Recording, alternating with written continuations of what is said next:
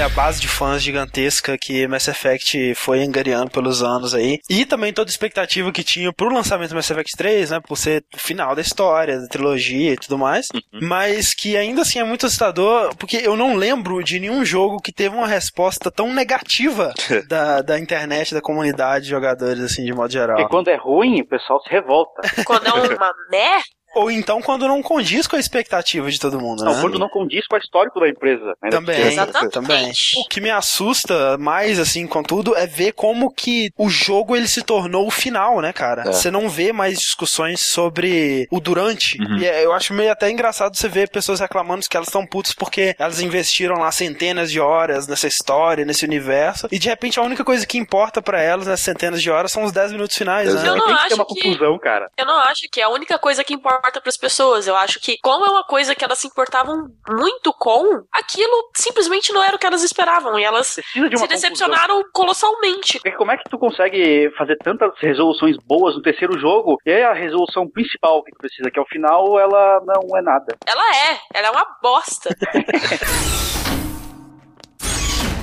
Eu sou o André Campos. Eu sou o Ricardo Dias. Eu sou o Stefan Martins. Eu sou a Natália Moreno. E esse é o 27 Dash Podcast no Jogabilidade.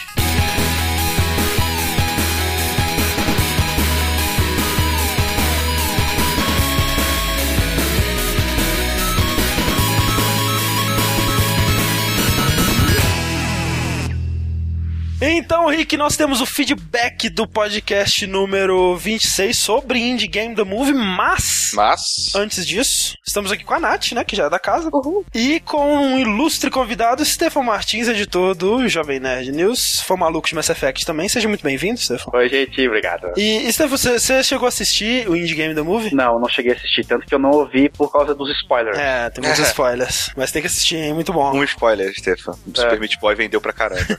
ah. Você curtiu, né, Nath, o filme? Sim, nossa, Indie Game The Movie, eu chorei duas vezes assistindo. Não é tantas vezes quanto um dos nossos e-mails de hoje, né, Rick? Não, não.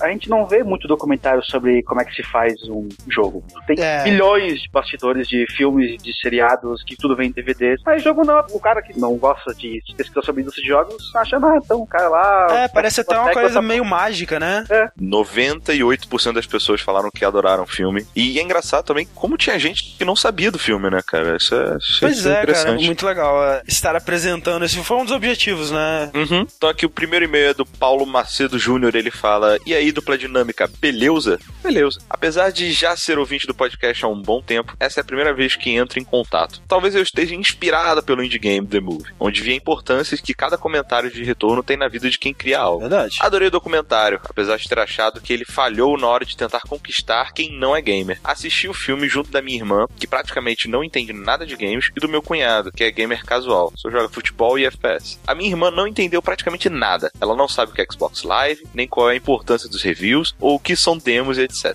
É, acho que realmente esse é o tipo de informação mínima, acho que. É, mas mesmo assim, velho, eu acho que, assim, né, ele não precisa te falar, olha, Xbox Live é isso, isso, isso, isso. Eu acho que dentro do contexto dá para entender que é onde o jogo vai ser lançado e, assim, a importância dos reviews dá pra ver, né, cara, qual que é a importância eles ficam malucos com os reviews, né? Então. É, ele fala que o documentário não dá esse background. Ou seja, para quem não tem o mínimo de conhecimento da área, o filme não funcionou. A princípio, quem não tem o mínimo de conhecimento da área, não, acho que não viria o filme se não fosse indicação, alguma coisa pois assim. Pois é, né? Não viria se não fosse uma indicação. Mas mesmo assim, eu quero acreditar que ele funcionaria sim. Eu... Sim, eu, eu acho difícil, por exemplo, a gente que tem essa informação já na cabeça, é difícil a gente é. olhar como se não tivesse. Mas tem que ver também qual que é o interesse que a sua irmã tava tendo na hora de assistir o filme, né? Vai que ela também tava, tipo assim, ah, que saco, é, já, já entrou com essa mentalidade. Não sei também. Anyway, ele continua. Mesmo a parte da história e dos personagens, ou a dificuldade da profissão, não prenderam a atenção dela. Ela só achou todos os personagens um tanto perturbadas. Isso é, né? Mas o quê? Já meu cunhado, que não era fã de jogos independentes, continuou não sendo. Até entendeu tudo o que aconteceu, mas teve a mesma opinião sobre os personagens que minha irmã e ainda criou uma certa antipatia pelo Tommy quando ele falou mal dos jogos mainstream. É verdade. É, cara, eu também sabe? Eu achei que ele foi muito arrogante. Sim, sim. Enfim, não sei se foi só comigo, mas a impressão que me restou foi que Indie Game The Movie é acessível somente a quem tem um certo conhecimento sobre o tema e é agradável só para quem ama o universo gamer. Bem, é isso aí. Abraços e até a próxima. Ah, legal, uma perspectiva aí, né? Uhum. Por proxy aí de quem não é ligado a esse universo, né? Queremos mais, queremos mais é, relatos de experiências desse tipo. Continue mandando se vocês tiverem. Para saber, né, se é um caso à parte, se essa é a... Pois é. O próximo e-mail que eu tenho aqui é do Bruno Isidro Espantalho, né? Que sempre manda e-mail pra gente. Ele diz o seguinte: Olá, pessoal do site Jogabilidade, já que esse é o nome real do site, né? Engraçadinho. Vou começar esse e-mail dizendo que não tenho medo de afirmar que sou uma pessoa com vários preconceitos. Preconceitos com jogos da Nintendo, de gente que só baba ovo de jogo ou empresa XY, etc. O preconceito dessa vez foi ao ver que o convidado do cast era o Jurandir Filho. Não via como ele poderia contribuir com o assunto. O Rick até justificou a presença dele, dizendo que ele é ligado tanto ao cinema quanto aos games. Mas ao meu ver, ele é só mais um cara que expressa a opinião dele sobre os dois assuntos na internet. Poxa, até aí então a gente não podia Exato. falar nada, né, cara? Tal qual a gente, né, cara? Tal qual a gente. Caras que... Sim, eu sei que ele estava no papel do espectador. Essa ideia é legal, mas só faria sentido se tivesse também a presença de outro convidado especialista no assunto para contrabalancear a discussão. Fosse ele um desenvolvedor indie daqui ou alguém que goste mesmo da cena independente. O que eu acho, e talvez esse seja um problema até do próprio filme de se chamar Indie Game The Movie, é que as pessoas elas vão pro filme talvez com a expectativa de que ele trate da cena independente, né? Ele vai ser um documentário sobre como funciona a cena independente, ou um retrato de como é essa cena, né, de modo geral. E não é, né, cara? É uma história, são três histórias sobre três pessoas bem específicas, né? Exato. E o propósito do podcast não foi analisar a cena independente de desenvolvimento, né? Foi analisar o filme, né? Então, é, eu não consigo ver qual contribuição que um, um, desenvolvedor independente poderia ter, além, tipo assim... Isso é, é assim mesmo que acontece? Comigo é assim? É, é assim mesmo que acontece, ou então, tipo assim, ah, isso aconteceu comigo já. E aí ele ia contar uma história que com certeza ia ser muito interessante, mas que estaria desviando da pauta, né? Que cairia muito melhor para um podcast que a gente estiver falando sobre a cena de desenvolvimento, que é um podcast que já está sendo pensado, inclusive a gente já tem convidados para esse podcast, né? Então. Sim, sim. Alguns até, né? Pois é, mas ele continua. Para minha surpresa, o cast não foi um desastre e achei até interessante o paralelo que o filho do seu Jurandir fez entre o sentimento de desenvolver um jogo e o podcast. Fora isso, achei o debate muito curto e, ao meu ver, faltou abordar alguns aspectos em relação à repercussão que o documentário teve, como o ex-sócio do Phil Fish se pronunciando sobre o assunto, segundo ele, os diretores nem o procuraram para saber o outro lado da história, e também a crítica que outros developers fizeram contra a visão, de acordo com eles, deturpada que a produção passa de quem faz jogo indie, sendo que nem todos são daquele jeito. Para mim, a pauta faltou ser mais discutida e apurada por vocês. Por isso, acho que talvez vocês fizeram esse cast cedo demais. É mais ou menos aquele lance, né? É a visão dessa realidade do ponto de vista daquelas três pessoas, né? Inclusive o lance do sócio do Phil Fish, o que eu sei é que a produção foi para ele tentando pegar os direitos de imagem dele para ele aparecer no filme, e ele falou: "Olha, eu só apareço se vocês deixarem eu dar o meu lado da história também, né?" E a produção falou: "Não, porque não é um, não é uma mesa redonda, é um documentário, né, com uma visão bem específica do desenvolvimento do FES pelo Phil Fish, que era o cara que tava desenvolvendo o FES. E do ponto de vista dele, é óbvio que o,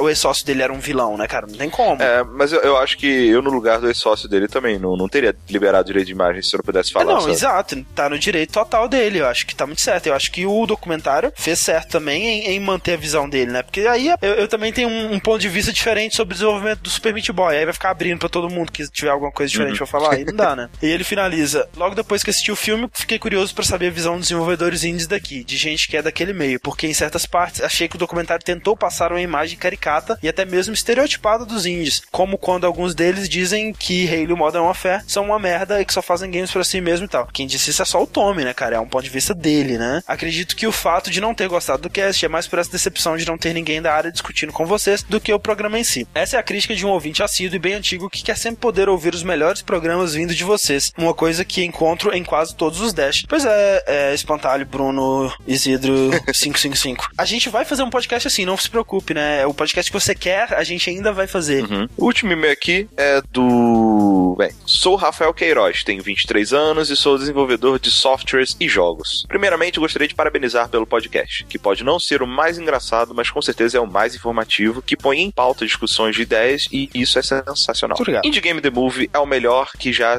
é o melhor filme que já assisti na minha vida. Pois é, será que é o melhor filme, o melhor documentário, né? É. Caraca, o melhor filme é, é. estranho. Fala, né? É o melhor que já assisti na minha vida, então fique aí no ar, né? Chorei cerca de oito vezes assistindo o filme.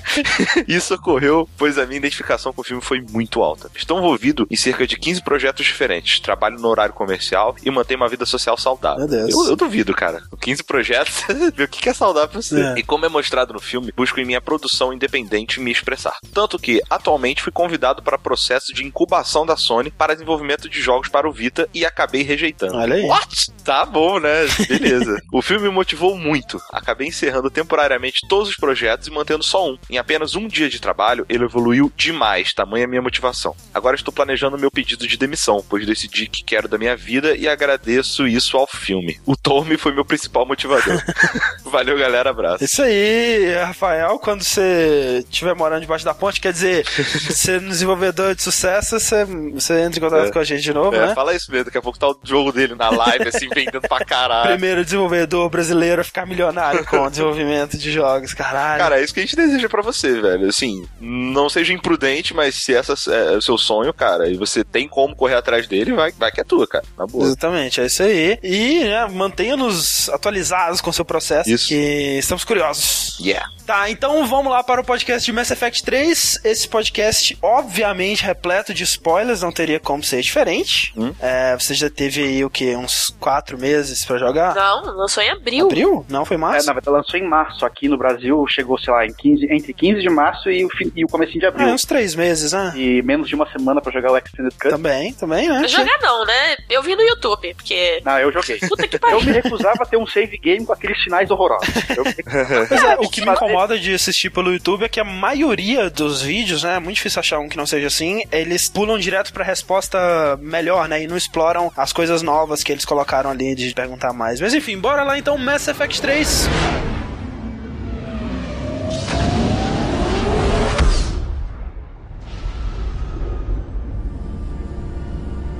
We need to stand together. The Reapers won't stop at Earth. They'll destroy every organic being in the galaxy if we don't find a way to stop them.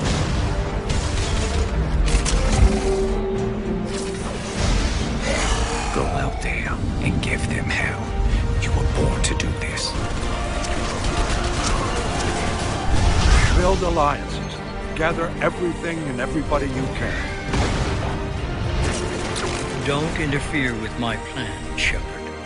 I won't warn you again. Go to hell.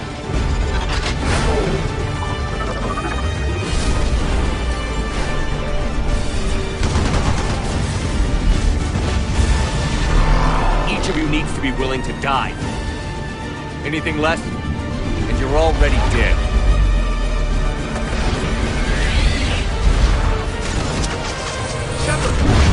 Signatures in orbit.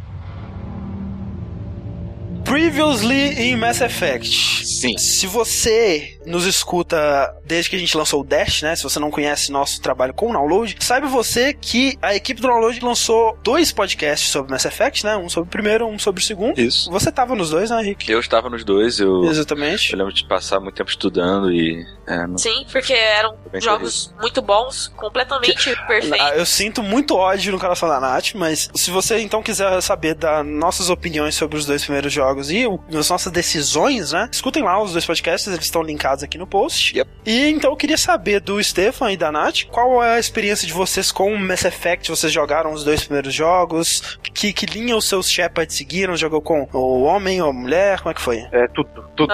Jogou todas as possibilidades? Tudo. Eu, a primeira vez que eu joguei foi em, ainda em 2007, num Xbox desbloqueado de um amigo meu. E eu tava curtindo bastante, porque eu sempre gostei de RPG, gostei de exploração, mesmo passando o astro, aquela merda de tanque que não serve pra nada, aquele Marco. Ah, muito legal o Marco, cara. é, Caraca, que legal. Aí quando eu venho o Xbox, aí eu rejoguei todo primeiro. Meu, meu primeiro personagem é um totalmente Paragon, nenhuma ação Renegade, Seu personagem oficial, digamos assim, ele é totalmente Paragon, é isso? Eu sei que eu tenho dois oficiais aqui, é muito legal é. jogar com os dois.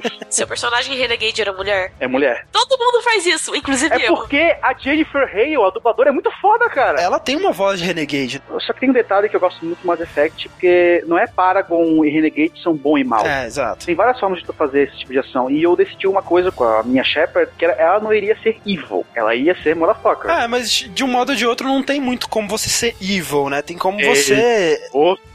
Cara. Ah, não, olha só, mesmo no 3, eu acho que assim, todas as decisões que tomam, assim, pode ser uma decisão muito filho da puta, mas é sempre assim, vendo um objetivo maior, assim, né, como fim. Tem duas escolhas que faz no primeiro e no segundo, né, que podem ser completamente evil. A primeira é matar o Rex. Se você matou o Rex em algum dos jogos, não fale comigo nunca. pois é. Não merece meu respeito. Isso mesmo. E a segunda escolha é matar a Samara no Mass Effect 2. Pra ficar com a Morris, né? É, é, é essa realmente realmente. Tu não tá realmente ajudando. É. As opções são kill, Samara e Kill Morris. Mas a Samara é mais gostosa, cara. A Samara? Elas são idênticas, Rick. Não, não. Tem algumas ações do meu terceiro Shepard, que é o Evil, que dão nervoso. Sim. Eu não consegui matar o Rex, mas ainda assim tem algumas coisas que me dão é, nervoso. Pois é, quando eu faço o Renegade, meu personagem Renegade, é tipo assim, tira o coração, guarda e vai jogar, tá ligado? Porque, por exemplo, no Mass Effect 2, no DLC do Overlord, aquela decisão final, cara, eu me senti fisicamente mal, assim, eu me senti assim, cara, eu preciso parar aqui agora e pensar no que eu fiz, tá ligado? Porque eu tô muito, é muito mal. Foda, cara. E quando tu vê ele bem, assim, o, o Black é... bem no 3, é muito bom, cara. É muito satisfatório. Pois é. No 1 e no 2, eu fui Renegade, né? Puro.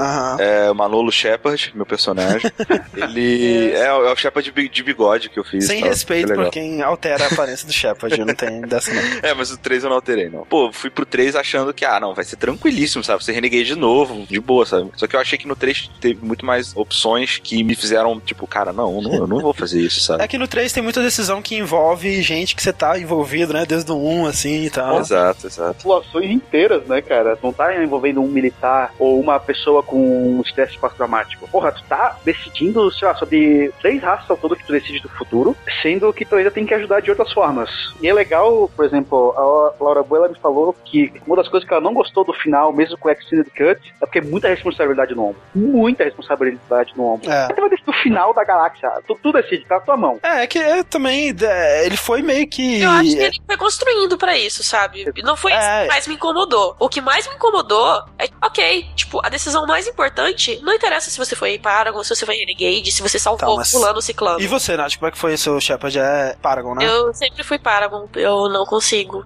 Até a minha Shepard Renegade, às vezes ela é meio Paragon, assim, mas. Você deu a cabeçada no Krogan no segundo jogo? Ah, sim, com ele eu fui escrota. Com a jornalista também eu fui escrota, até com o meu personagem Paragon. eu não bato. É. Eu acho que sou a única pessoa que, tipo assim, não, não sente essa ânsia de socar aquela mulher. Eu, ok. Nossa, ela é muito chata, mulher insuportável. Eu achei legal que no 3, quando você é Paragon com ela, o Shepard dá mega lição de moral nela. Ela é ok, desculpa, é. sabe? É muito melhor. 3, é não é melhor, não, André. É, muito melhor, cara. na cara dela no 3, ela desvia, aí ela tenta te bater. Aí você desvia e, tipo, joga ela no chão, assim. É Mas legal. se tu errar o golpe, ela te derruba, cara. É muito, muito bom. Muito humilhante, né, cara? O é muito humilhante, cara. cara. Eu, eu, daria load, velho, se ela me derrubasse. Começando já o Mass Effect 3, então, pra mim, ao contrário da maioria das pessoas, né, que obviamente acham o final do jogo a parte mais fraca dele, pra mim, a pior parte do jogo é o começo. Eu acho esse começo, assim, até Marte, né, depois quando você vai pra Normandy e você começa a ter o controle de pra onde você vai e tudo mais, já dá uma melhorada, mas até Marte ali eu acho o pior momento da saga Mass Effect, assim, eu acho que naquele começo eles se deram ao trabalho de fazer o DLC do Arrival, né, pra conectar melhor os dois jogos e tudo mais, e eles fazem uma conexão muito porca ali, cara, especialmente por causa do James Vega, que é introduzido meio que sem muita...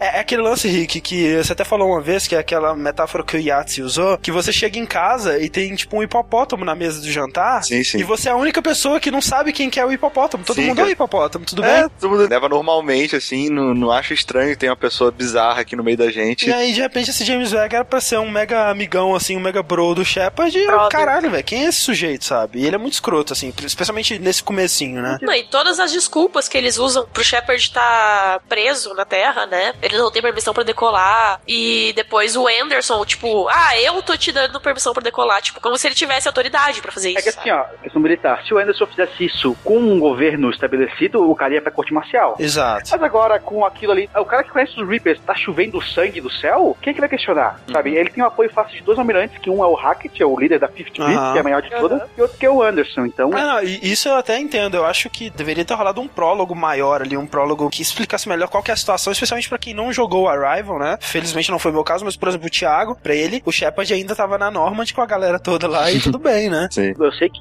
tem uma consequência de tu não jogar o Arrival, que fala no Codex, que o Hackett enviou um grupo de marines pra lá e deu merda. Ah, tá. Se você não jogar o Arrival, é, é tipo assim, não é o Shepard que explodiu a parada? Aparentemente não. não. Ah, olha só. Não sei como que tu fica aí na Terra, né? Porque eu, Deve eu... ser porque você fez parte da Cerberus, então. Né? Provavelmente. Né? Seria um motivo mais do que bom, né? Será que se a culpa for do Hackett, os batalhas vão continuar o dia do Shepard? Eles odeiam o Shepard desde o primeiro desde jogo. Desde o primeiro, ele tá né? envolvido na Skillian Blitz. Então é, o Arrival foi só um plus pro ódio. É, é, por isso que o Arrival é tão legal nesse quesito, né? Porque eu não gosto muito do Arrival pela falta de escolhas que ele te dá. Mas a história dele, a questão da indoctrination dos Reapers é muito tenso. E tu vê o que, que dá quando tu explode um match relay. É, isso é importante. Exatamente. Sim. Mas assim, esse início, alguém mais se incomoda com Tem ele? Muita coisa nele que me incomoda. Uma das coisas, o personagem humano ter voltado. Ou a Ashley ou o Kate. É, é justificável. E eles até tentaram melhorar os dois personagens, né? Mas eu não. eu joguei com Kaden. Tipo, eu não salvei a Ashley, eu tenho ódio mortal da Ela Ashley. É racista, xenofóbica. E o Kaden, uhum. eu nunca, nunca dei trela pra ele. Desde o começo, ele te olha, olha com aquele olhar assim. Tipo, qualquer Mas... coisa que ele fala, você pode é... botar um if no what I mean depois. É isso.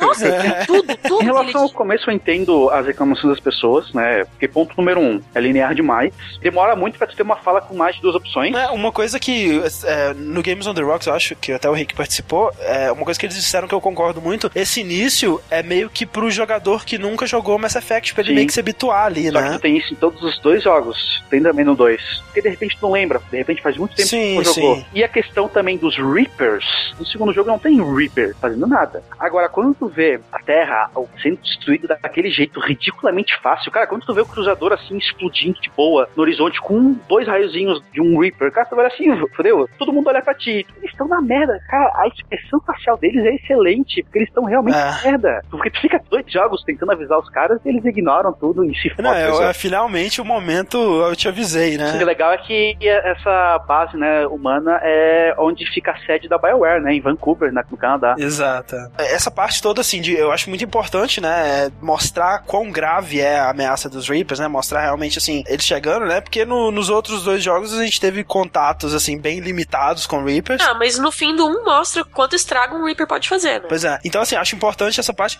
O que me incomoda é que ela realmente tem essa sensação de feito for dummy, sabe? Tipo, o lance das ceninhas do Shepard com o garotinho, sabe? Cara, aquilo. Ah, nossa, velho.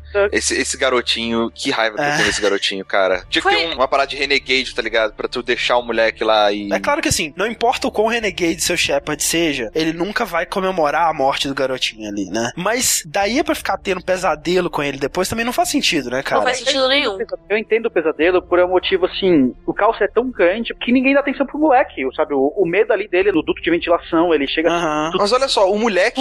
Se, se, eu sou um moleque no meio de uma guerra e vem o Shepard pra mim e fala, vem cá que eu te ajudo, sabe? tipo, eu não vou fugir dele, velho. Eu vou. É? Vambora, tio Shepard, me leva. Não, e, e outra coisa, mesmo se o moleque tivesse morrido na frente dele, um Shepard Renegade, tipo, ele, ok, coisa da guerra. Exato. Acontece, eu vou trabalhar pra isso não acontecer mais. Ele não ia ter pesadelo por causa de um menininho ah, idiota, é, sabe? É, e, e, o Shepard já viu coisa muito pior. Ele já viu gente sendo liquefeita. Você acha que. O cara pode ser o mais mal possível, que alguma coisa ainda pode dar aquele pesadelo pra ele. É, é involuntário. O problema do pesadelo é que, mesmo que seja Paragon, totalmente Paragon, que não tem profundidade o pesadelo em si. Não acrescenta nada, é muito forçado, assim, é muito melodrama, sabe? E eu acho estranho, sabe? Eu acho estranho que o Shepard, que, poxa, independente do que você fez, você foi responsável pela morte de um de seus companheiros no 1, né? Cara, o Garrus morreu no 2, velho. Que vergonha, cara. Se for pra ter pesadelo, tem pesadelo com Garrus morrendo. É, por mais que seja uma morte que vá, ó, oh, uma criança morreu em decorrência da guerra, ela é inocente, pura. Os Imagina amigos quantas crianças Batarian morreram, tá ligado? né? Meu jogo, quando ele faz a escolha derradeira, que é bem tensa a hora que tu tem que fazer aquela escolha, porque tu não espera aquilo, eles são militares, eles estão prontos para aquilo. Enquanto no 2, nos dois textos do jogo, tu escuta Suicide Mission. Todo mundo tá sabendo que tá entrando lá. Todo mundo sabia que tava entrando. Agora, quando tem uma casualidade de guerra assim, sabe, faltava mais profundidade se era pra ter aquilo ali. Podia ter aquilo, mas. Pois é, era pra ter sido feito de uma maneira melhor, né? Em seguida, você sai da Terra e você recebe a notícia de que é pra você encontrar a Liara em Marte. Uhum. Que ela talvez tenha encontrado lá uma arma, né? Que eles falam que planos é a, arma, né? planos pra uma arma que pode mudar as chances de vitória dele, né? Pra derrotar os Reapers e tudo mais. E assim, faz sentido que a Liara tenha encontrado né, essa arma lá. Ela é arqueóloga, especialista em tecnologia Anciãs. E Shadow Broker, né? E Shadow Broker, mais, mais importante. importante. Caraca, e quem não jogou a DLC do Shadow Broker do 2, vocês melhor perderam a melhor DLC de qualquer jogo de todos os exato, tempos. Exato, cara, exato. Vale cada minuto. E o cenário mais foda da história também, aquela nave lá de fora, assim, é muito foda, meu Deus. E a Liara fala duas vezes: olha só que paisagem, estamos altos, né? É. Caraca, o trabalho que a gente teve pra fazer essa nave, olha que foda. Mas assim, e faz sentido também que a Cerberus também tenha chegado lá, é, já que o Illusive Man é foda, podia estar espionando a, a Liara, vai saber, né? Mas enfim, o que incomoda também nessa parte é porque só agora, né? Parece muito conveniente que no momento exato que os Reapers atacam, um cara com arma que vai resolver todos os nossos problemas, né? E eles acreditam imediatamente também, né? Caralho, então vamos colocar todos os nossos recursos nessa arma, vamos lá. Mas olha só, aí eu tenho uma outra insight, porque assim, durante dois jogos e um pouco do terceiro, tudo que o Shepard fala, eu já, não, não, Shepard, não, não devo acreditar tá maluco, nele. Tá maluco, tá maluco. Não, Shepard, aquele ali era, foi só uma coincidência, não existe é. essa coisa de Reapers, você tá viajando. Tipo, agora que o bicho tá pegando foda, sabe, eles meio que aprenderam, sabe, o Shepard falou que tem uma arma nova aí. Chega, né, vamos Não, mas vamos o negócio, Rick, é a conveniência da aparição da arma. Mas assim, ó, podia ser resolvida de uma forma muito simples. Ah. Eles disserem assim, então, a gente sabia que existiam certos detalhes de planos nos vários beacons, mas a gente não tinha percebido a urgência até agora. Ou ela encontrou uma evidência de em outro Beacon Profium que ela sabia o que ela tinha que procurar e ela encontrou, Sim. sabe? É, é, uma fala, só precisa de uma fala para resolver isso. Outra coisa que é, me chocou bastante foi o comportamento da Cerberus, né, cara? Porque faz sentido, mas assim, no 2, a Cerberus ela é aquele lance de caraca, né? Eles são meio inescrupulosos, assim. E no 3, eles são assassinos, filhos da puta, e executam inocentes, humanos, inclusive, né? Mas no 1, um, eles também executavam, André. Um negócio que eu acho que pode ser o seguinte: quando o Shepard entrou na Cerberus, o Illusive Man deu um, um calma lá em todo mundo, tipo, acalma o faixa aí, porque a gente tá Mas fazendo uma missão isso. mais importante e vocês não podem interferir na missão do Shepard. Nath, você lembra das gravações na base da Cerberus do terceiro jogo? Tem uma cena que ele fala assim: então, o, o Shepard vai acordar daqui a pouco, eu preciso que você reúna um time de pessoas que ele possa Aham. confiar, cheio de rostos parecidos. E daí a Liara comenta, a Liara e a It, se não me engano, assim, comenta, puta, ele realmente manipulou tudo para fazer que tu se sentisse em casa e se sentisse bem. Os melhores pedaços da Cerberus, isso é foda, cara, pro Lucius Man, que ele realmente é manipulador, sabe? Ele acreditava que o Shepard era uma pessoa valiosa para aquilo ali, é uma loucura completa dele, todo mundo acha que é uma loucura. Então, se ele tem que abaixar a cabeça um pouquinho pro Shepard naquele momento, beleza, mas na decisão final do segundo jogo, ele pensa assim, cara, eu acabei de perder a coisa que eu mais investi em todo esse tempo. O que, que eu vou fazer? Foda-se. E por isso que é legal tu ser obrigado a salvar as pessoas nas várias bases da Cerberus.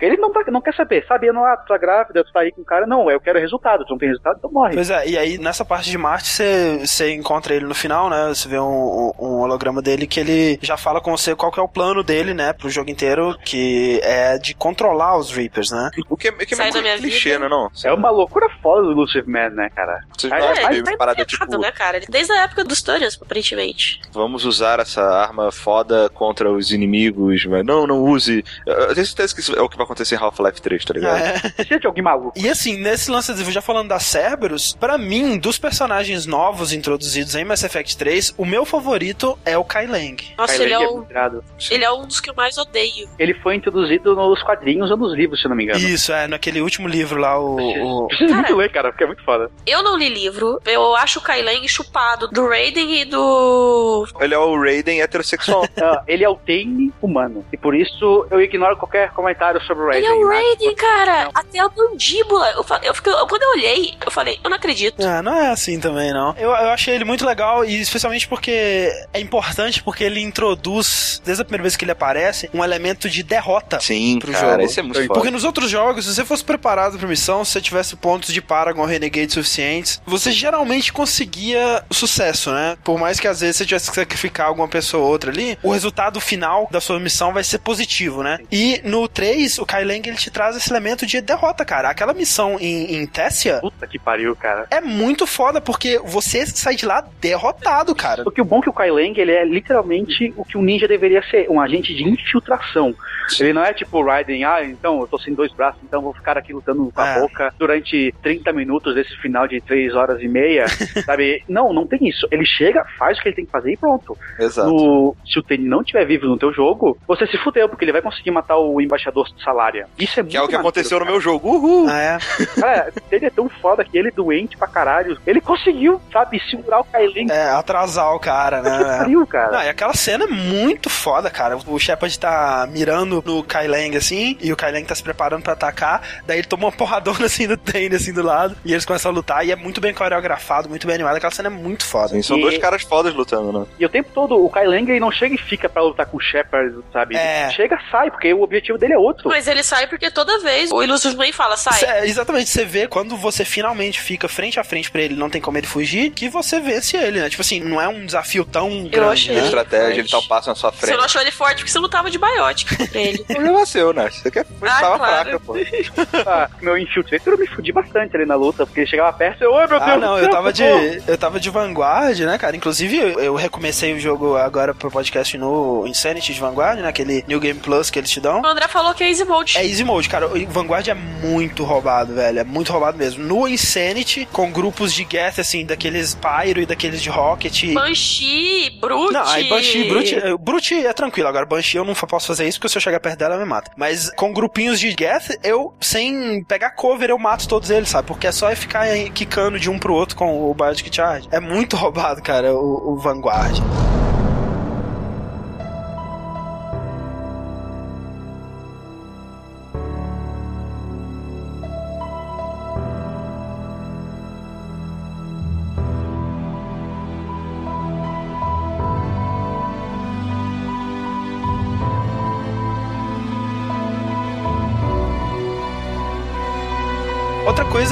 Acontece no 3, que você mais uma vez tem uma, uma Normand levemente modificada, né? E com isso vem uma tripulação também modificada, né? Alguns personagens novos, alguns personagens antigos retornam, né? Como o engenheiro Adams lá. Sim. E tem a dupla de engenheiros que eram da Cerberus. Isso. Tem alguns personagens novos, por exemplo, aquelas duas moças que ficam guardando aquela porta que eu acho hilário. Isso é ridículo! Arrumasse qualquer tela de longe ia ser melhor que aquilo. Ah, não, não acho isso. Ah, não, Porque não quando eles... Eu acho maneiro. Porque quando reclamaram do elevador e trocaram pro tela de longe, eu achei uma merda. Ah, mas aqui no elevador você tinha personagens interagindo. Mas tem, ah, ah ali também, cara. As meninas É legal, você passa ali, ela sempre tem algum comentário diferente, algum comentário sobre missão. Às vezes eu tenho que Nossa, seu sapato tá tão bonito hoje, eu vi uma falando uma hora. É, mas é, é normal, né? Você acha que numa nave com tanta gente, eles só vão falar pra missão? Tem umas luvas gigantes destruindo o planeta Terra. Eu não vou falar do meu sapato da minha amiga. Ah, não. Uma hora você vai falar, você não vai ficar só falando do Reaper, não é, é assim. Tá, tá numa trincheira, cara, não tem o que fazer, tá ali só esperando chegar a tua munição, tu vai começar a falar com qualquer outra coisa. É. Pô, não, não, não, tem foto do nazista botando óculos escuros em pois é. cachorro é. e. Naqueles momentos, tudo que tu quer é falar sobre qualquer outra merda. É, e gostei muito também da nova. Especialista Trainer. É, da nova Yeoman. Na... Ela é muito melhor que a outra. Kelly é Chambers. É, eu também Kelly achei. Chambers. É que a Kelly Chambers, ela é boa no terceiro jogo. É. Sim. É, porque eu fui ser Paragonzinho e os caras mataram ela. Pois é, cara, da primeira eu vez. Ser Paragon, ela se disfarçou pra ninguém matar. É, pois é, é isso que eu queria saber. Se você falar pra ela mudar o nome, ela não morre, então. Ela não morre. Não, ela, ela pinta o cabelo, ela se bronzeia, muda o nome e não morre. E alguém comenta ali, então, você viu aquele Chambers aqui? Não, não, alguém chegou pra ela e perguntou, você é aquele Chambers? E ela falou sim, tomou um tiro na cabeça. Pois é, isso que aconteceu da primeira vez que eu joguei, que eu tava sendo full Paragon. E aí dessa segunda vez que eu joguei, eu tava sendo Renegade, zoando no geral. Aí eu, eu fui e falei com ela, né, não, muda o seu nome e tal, que a Sebra tava atrás de você. Aí quando eu voltei lá, ela tava diferente, né, mas aí ela conversou comigo. Aí ela falou, ah, porque eu queria te confessar uma parada, que quando você tava na eu tava espionando você e mandando pro Illusive Man. Aí você pode falar, não, eu entendo, né? Você tava trabalhando pra eles e tudo mais, ou então, caralho, não acredito que você fez isso, sua filha da puta. Foi disse isso, né? E o Shepard dá as costas pra ela, nunca mais fale comigo e vai embora. aí, umas duas horas depois, depois que sua missão, voltei pra Normand. Aí os dois engenheiros lá, eles falaram, caraca, você ouviu falar que aquele Chamber se matou? Caralho! Meu Deus, cara. O André fez assim? a mulher se matar, cara. o André fez duas pessoas cometerem suicídio nesse jogo. O Saren. Eu fiz ele se matar, tanto o Paragon quanto o Renegade. E o segundo é o Illusive Man. É, pode crer, exatamente. Quem que foi a outra pessoa que eu, que eu fiz se matar, Nath, que você tava falando? A Samara. Ah, é? Puta merda. Eu deixei a Samara se matar. No... Você impediu ela de se matar? Não, não. Renegade full, rapaz. Não, e é, e é escroto porque essa missão, né, você vai lá no monastério de Asdatiakshi, que é, são aquelas Assares que, né, nascem malucas lá. Maluca não. Necessidades especiais. Necessidades especiais. e aí... A Cerberus invadiu, uhum. e aí eles iam pegar as... Asdatiakshi. pra fazer a mutação, aí eles criaram as Banshees, aí eles iam explodir o lugar. A filha sobrevivente da Samara, ela tá fora do monastério. A Samara é uma justicar. Isso. É, a Samara, ela olha pra filha dela, pega a arma, né, e você acha que ela vai matar a filha dela. Eu não posso te deixar viver. É, eu não posso te deixar viver enquanto eu for uma justicar, porque sendo justicar eu preciso te matar. E ela aponta a arma pra própria cabeça, e se você não impedir ela, ela se mata. E aí a filha dela fica lá... Aí o André uma pessoa de muito bom coração, você é uma Slumps fora do monastério. Eu tenho que te matar. eu matei ela também, cara, muito escroto. Isso, uma cena pior que essa é só da Tali, né? É, velho, da Tali. Nossa, cara, eu, foi é o único reload que eu dei nesse Effect. Eu também. É que tu faz a missão lá primeiro na nave Geth com Legion e depois tu vai lá pra Remak, que é o planeta natal dos Quarians. Aliás, Legion, puta cara, que personagem foda, velho. Acho que é uma personagem favorita, velho. O sacrifício dele é o mais tenso. Eu chorei. É estranho, né, cara? Porque os personagens que eu mais identifico são, assim, os personagens menos humanos. Um dos que eu mais identifico, que eu mais senti o drama dele, né? E, e dos Geths, de modo geral, né? Naquela missão que você entra naquele mundo de Tron lá. Que é maneiro, você vê que é bem maneira. Jogavelmente, pra mim, é uma merda, mas é tão legal. Sim, é, é que é meio que é um tour ali, né? Por aqueles dioramas, digamos assim, de historinhas dos Geth, né? É mais uma exposição da história em si, né? Pois é, você vê, né, como que eles só queriam viver, né, cara? E é legal, é interessante ver que a merda foi gerada por medo. Exato. É uma das coisas que mais move o jogo inteiro é medo, cara. Tu tem medo dos Salarians se envolverem com os Krogan, tem medo dos Turians é, ter que se juntar com a humanidade de vez, sabe? Tem medo de todo mundo de que tu cure os Krogan e dê merda de novo. É, e é o que recomeça essa guerra é, que tá acontecendo agora. Quando você encontra os Quarians no Mass Effect 3, eles estão numa guerra que eles decidiram, né, tentar retomar o planeta deles e eles entraram em guerra com os Geth que estavam na deles, né, que dependendo do que você fez no 2, você destruiu os hereges lá, reescreveu os hereges, sei lá. Mesmo assim dá merda, né, porque os, os Quarians vão atacar eles Sim. e eles vão buscar ajuda com os Reapers, né. Deve ser uma merda ser burro, né? Porra. não, os caras estão lá de boa, por que tu não fala com o Shepard né, pra ver o que ele acha? Comigo o que aconteceu, né? Eu tava jogando, aí eu tava na expectativa de ter uma solução onde eu conseguisse libertar, né, os Geth e conseguisse fazer os Quarians pararem de atirar e acabar com a guerra entre os dois, né? Sim. Só que não rolou. Quando eu reescrevi os Geth lá. É, né, o Legion ele se sacrifica para espalhar o código dele por todos os Né? Isso, pra dar vida a sua. É, eles deixam de ser aquela Gestalt, né, que eles falam, aquela plataforma de todos os Geths para ser um indivíduo, né? Uhum. É. Os Quarians não me ouviram, eu não consegui falar com eles, eles foram todos destruídos. A Tali viu aquilo tudo. Ela é... tem pedaços de, da flotila caindo no. Isso, planeta natal dela. dela é. Ela tira a máscara, fala goodbye Shepard, se joga e se mata. Caralho, se joga do penhasco. Ela é. começa a chorar, cara, histericamente. Ai, meu Deus, mas óbvio, né? Aí eu olhei aquilo e falei, não, velho, como assim, tipo, velho? A Tali, eu, eu quero pegar ela de novo. A Tali começou a chorar. Eu... O que, que o Rick tava pensando, né, cara? É. Não, não se mata não que eu quero te pegar. É, pô, eu quero te pegar de novo, cara. Como assim você vai se matar, tá ligado? tava investindo lá, velho, perdi tempo, não podia investir outra ali na altura do campeonato, tá ligado? Ia terminar Aí eu fui lá de... sozinho, né? É, fui lá de reload pra impedir o, o Legion de, de, sacrificar e fazer o que tem que fazer lá. Na esperança de acertar os dois lados, né? Só que não. Quando eu não deixo o Legion fazer a, a transferência lá, o upload pra todos os gaps, ele tenta me matar. Isso. Ele vem pra cima de mim com uma faca, sei lá. Aí a Tali vai dar um tiro nas costas dele, mata o Legion. Caraca, e aí todos os Quarians destroem todos os gaps. Todos os gaps. É, os gaps eles estavam em pane. E o Legion tá, ele abriu um canal com todos os gaps, né? Então se der Sim. merda, desativa tudo. Ah. Detalhe importante é o seguinte, que como eu, eu não importei o jogo, ali o Legion, ele não é o Legion, né? O Legion fiz... morreu no caso. É, na verdade, o que morreu ali foi um Gaff whatever. É, porque no seu save, em teoria, o Legion tinha morrido na Suicide Mission, digamos Ou assim. nunca foi acordado, né? Exato. É, é, mas aí que tá, o cara que aparece pra mim, ele tá com a armadura do Shepard. Ah, é? Olha é. só. Que só que ele não se identifica como Legion. Caraca. Talvez outros Gaffs gostem tanto do Shepard que fizeram uma réplica, oh. né? É, por isso que foi mais fácil tomar essa decisão, sabe? Tipo, ah, foda-se esse Gaff. Uhum. É engraçado que quando você não importa o save, é todas as piores decisões possíveis, Sim, né, cara? cara? Desde o 2, na real. O Rex morto, a rainha Rek'Nai lá morta, né? É, Shelley viva. É, outra coisa que eles fazem, né, que muita gente reclamou, é que, assim, qualquer pessoa que morra, qualquer coisa que você faça que eliminaria algum personagem, alguma criatura da história, sempre tem uma réplica dela, né, uma versão é, genérica desse personagem. Ah, mas isso é desde o Baldur's Gate 1, cara. É, eu não vejo muito problema, não. Porque o lance é que você só vai saber o que acontece nas versões alternativas dessa história se você for atrás pra procurar, né? Na sua versão do jogo, não é uma talha genérica que tá ali, é uma outra Quarian, né? Então. É o que a, ah, mas deve ser muito estranho uma Quarian whatever cometendo suicídio, tipo, ok. Tem essa cena? É, eu não, não sei. sei. Uma coisa que me incomoda nessa recepção do Mass Effect 3, né, que o pessoal foca muito no final, ao final é uma bosta, e esquece, né, que o Mass Effect 3 ele tem algumas das melhores missões da série, né? Acho que. Eu acho o Mass Effect 3 um ótimo jogo até os 15 minutos finais. Pois é. Eu vou até mais longe, eu diria que ele é um jogo perfeito. Perfeito não, não, ele tem aquele começo, né? Não importa, é perfeito. perfeito. Quando tu tá naquela chuva de cura do Genophage, uhum. cara, eu literalmente parei o controle, abri os braços, olhei pra cima e falei, eu sou um deus.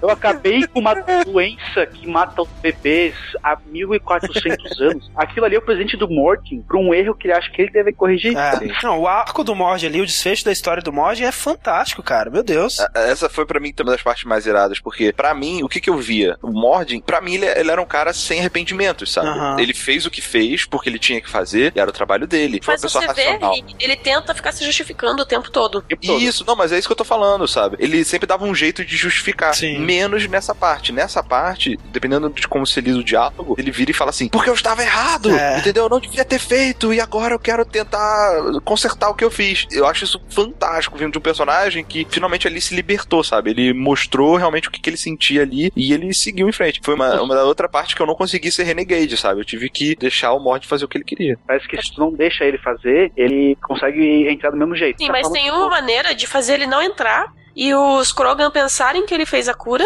e ele sobrevive e vai pro Crucible ajudar na construção. É, o que acontece é que se você não salvar a pesquisa no 2 e o Rex estiver morto, ou tiver o Reeve lá, aquele escroto. Se o Rex estiver vivo, também dá pra fazer. É, o que acontece é que a, a Eve, ela morre, né? Porque o Mord, ele tem que pegar mais amostras dela e ela acaba morrendo. Então, assim, como não tem essa, essa fêmea, né, pra meio que guiar lá, e especialmente se não tiver o Rex, que vai botar ordem na casa, aí o Mord, ele fica pensando, cara, assim que os Krogans curarem o Genophage, primeira pessoa que eles vão vir atrás vai ser o Salarians, né? Então aí ele vê que realmente é, é uma péssima escolha ele curar o Genophage ali. E ele aceita é, ir trabalhar no Crucible, né? Sim, ele faz a cura fake, faz a chuva fake e vai pro Crucible. Agora, o pior de tudo, né? Você ser renegade nessa parte, que primeiro você atira nas costas do Mord, ele cai no elevador, né? Ele tenta, ele vai se arrastando até o console lá, só que ele não consegue. Você fez isso? Fiz. Vou cortar relações.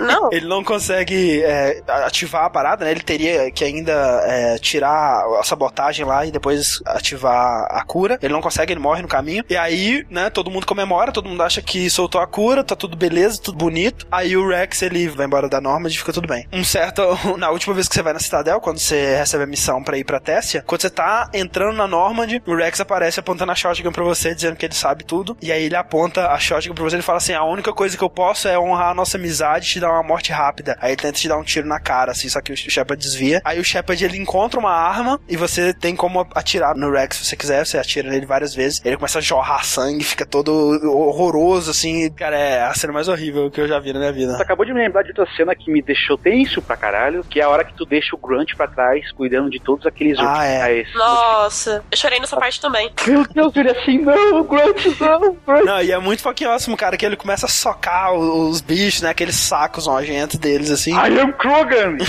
Exato, ele sai correndo. Aí quando ele chega vivo, tu olha assim, puta que pariu. Quando ele caiu na minha frente, coberto de sangue, eu pensei, morreu. Morreu, eu comecei a chorar de vez. No, no seu jogo não tinha o Grunt, né, Rick? Não, não, era um Krogan genérico e ele não sobrevive. que bonito. Grunt, né, cara? Assim, né, o pessoal reclama dos finais, mas assim, os finais que ele te dá durante o jogo é. são fodas, cara. Tipo, os desfechos para cada raça, para cada personagem, assim. O pessoal reclama que na luta final seus amigos, né, não aparecem e tudo mais. Mas, cara, durante o jogo inteiro, todos os personagens, né, que foram da sua party, eles têm um momento, né, uma missão para eles. E a grande maioria é muito foda, sabe? É, eles têm o seu momento de brilhar ali, né? A missão da Jack, cara, eu não tava nem aí pra Jack. Aquela missão dela na academia, ela é muito legal, cara. É mesmo. Você não tava nem aí pra Jack no 2? Não, é tipo assim, ah, ok, a mulher maluca.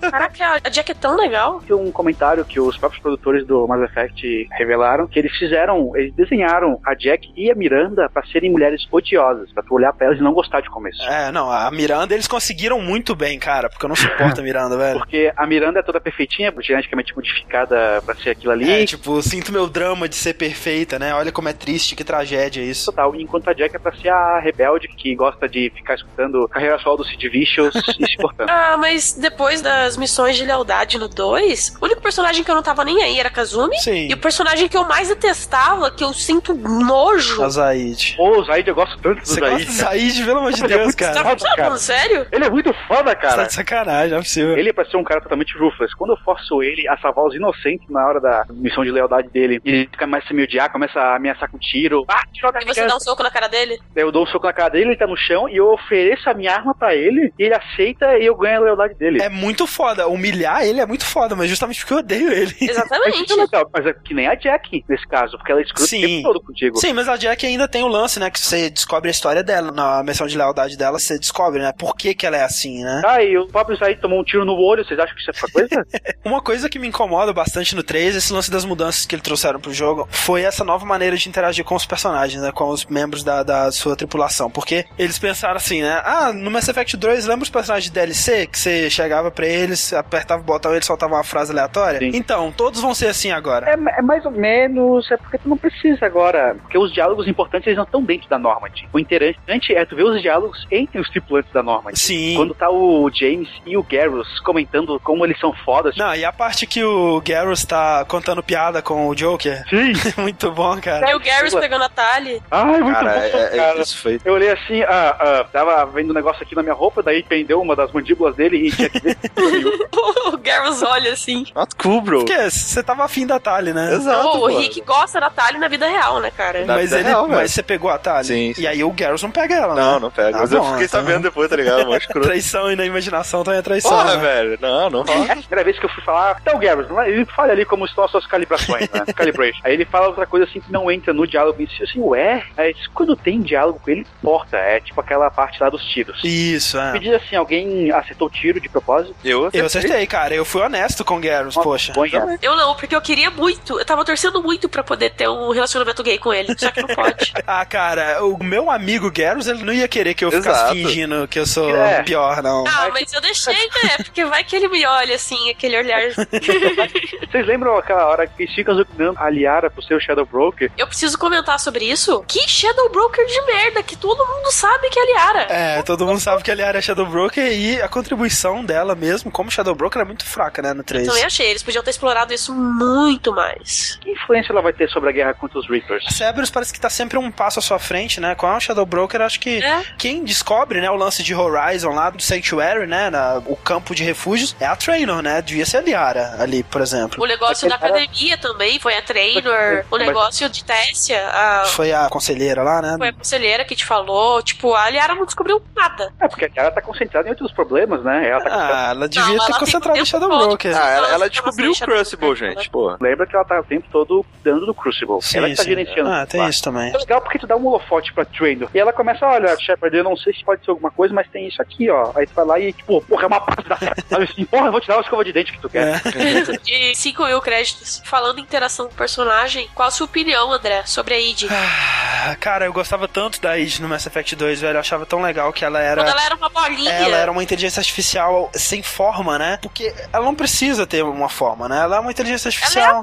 Ela é a Ela é a norma, exatamente. E aí, cara, vem aquele android com um design ridículo, parece do Jetson, só faltava os olhos dela ser tipo um botãozinho de virar assim. Aquele cabelo. Cara, por que tem aquele cabelo, velho? Pelo amor de Deus! Cara, que vergonha, cara. Eu tenho muita vergonha da Id. Eu nunca coloquei ela na minha party, velho. De vergonha. É. Eu colocava porque ela era boa. Tem muita gente que reclamou da Id, inclusive o próprio Angry Joe. Mas, primeiro que vale a pena só pelos diálogos junto com o Joker e a trama de um possível romance entre eles. Pois é, cara. Eu nunca comprei essa ideia, sabe? Eu sinto que eh, quando no final lá da síntese eles saem juntos, eu achei estranhíssimo, cara. Porque eu evitei tanto a Id durante o jogo, de tanto que eu. Não pegava os diálogos das dúvidas dela, cara? Eu pegava, mas eu sempre achava assim, cara, que babaqui, sabe? Tipo, eu achava muito clichê disso, de ah, mas eu sou um robô com sentimentos e não sei o que lá, e eu achava muito esquisito. Mas aqui é um outro ponto de vista pelo que tu fez também com os Geth.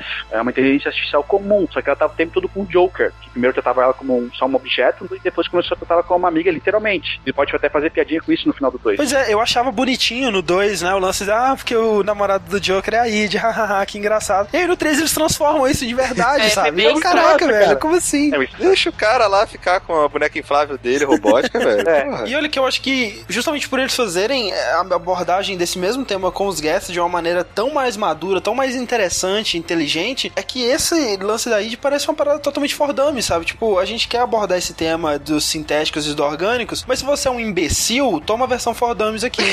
e no fim das contas, cara, a id foi a razão para eu ter escolhido o final sínteses como final foi. do Shepard, cara. A frase final dela é tipo: I am alive. Eu estou viva e não estou sozinha, e depois que segue com o abraço da Liara, puta que caiu, velho. Mas assim, falando da Miranda, né, cara, os humanos de Mass Effect, e isso é uma parada que eu demorei algum tempo para perceber o que que realmente me incomodava neles. Os humanos de Mass Effect, eles são muito ruins, cara. Desde o fato de que você, se você tentar fazer qualquer cara pro seu Shepard que não seja a original, fica meio estranho. A partir do 2, quando eles começaram a basear alguns personagens em atores, né, e fazer é, mais texturas específicas, né, e personalizadas para cada personagem, dividiu o mundo de Mass Effect em dois tipos de humanos, que são os humanos normais e os humanos genéricos, uhum. né? Sim. E os humanos genéricos, eles destoam demais, cara, porque todos têm a mesma cara, todas as mulheres têm aquele bico de pato, assim, aquele olho de peixe morto, todos os homens têm aquela cara de bunda. Isso é racismo, tu vai, tu vai falar isso dos Batalha também? Tu vai falar isso dos Batalha também? Todo mundo igual? Cara, mas... Eles não são iguais, é que ele não é perceptível a olho humano. É verdade. É que assim, eu acho os aliens tão bem feitos e, e isso é porque você não tem aquele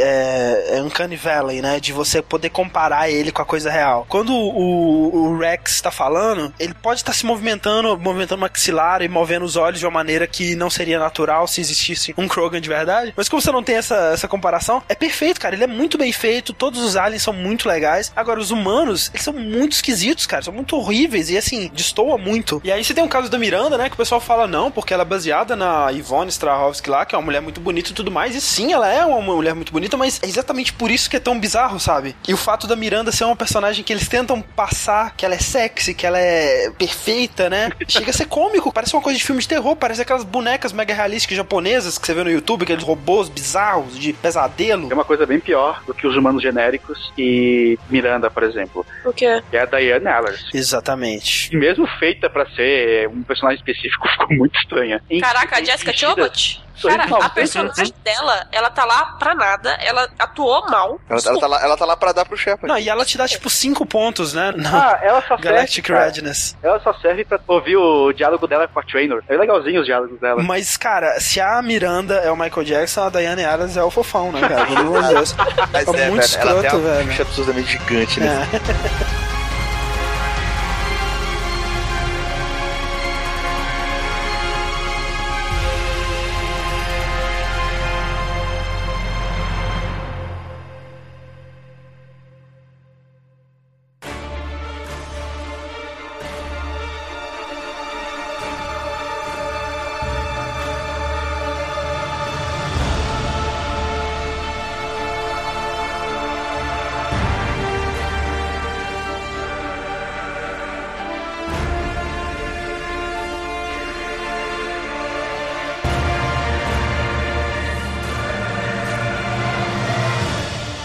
Agora, e o Javix? Todos pegaram o Javix? Peguei e achei foda. Um personagem foda. Primeiro para quebrar todos os paradigmas do que a gente achava dos Proteans. Né? Eles eram, é. na verdade, uns escrotos. Os diálogos dele com a Liara são fantásticos. Isso. Nossa, é. eu chorava de dar risada. Especialmente quando tu leva ele pra testa. É, não. Se você pegou o Jav que não levou ele pra testa, você perdeu a melhor parte do, pois é. do DLC. Primeira vez eu levei o Garrus, né? Daí o Garrus uhum. da Liara é sensacional demais. Mas eu olhei assim, ué, mas eles, eles são Proteans? Uh, load, restart mission, testa. Daí, cara, com o Javik é, é muito maior porque o Javik ele, tipo, começa a perder paciência, só que começa a ser engraçado por isso. É. Porque é a quinta vez que eu te digo que era um Protean, você não acredita? Então, Protean. não, é. não, porque esse aqui é o estado da nossa deusa, e não tem porra de deusa nenhuma. Isso era a gente que tava guiando vocês e tudo mais. E a vai é. ficando, sabe, deprimida, cara. Muito foda. Agora, o que eu achei assim, ele é bom, assim, no combate. Eu achei que aquele Dark Channel dele é uma habilidade legal. Mas, tirando algumas missões bem específicas, é, tipo essa da, de teste, é e eu não consigo pensar em nenhuma outra, a única coisa que ele faz é dar aquela escrutizada assim, tipo, ah, porque nós somos fodas e vocês são. Profian, é, e vocês são, são os lagartos, hahaha. Isso fica muito velho, muito rápido, sabe? Mas os comentários dele, por exemplo, como NPC, são muito mais relevantes do que os comentários de NPC de DLC do 2. Com certeza, exatamente. Mesmo eu gostando dos comentários da Kasumi do Zai, mas eu já vi que ele conseguiu ser muito mais rico, né? E mais uma vez a gente tem um NPC alienígena que fica estranho e alienígena alienígena porque tem um sotaque de um outro continente, né? É, tipo um jamaicano, eu acho, é sei africano. lá. Africano. É africano. Enquanto a Thalia é russa. Eu fiquei meio decepcionada com o Javik quando eu levei ele pra Citadel. Porque eu levei pra Citadel e fiquei andando de boa, assim. Aí, de repente, uma, a Sari, notou que eu tava com um alienígena diferente.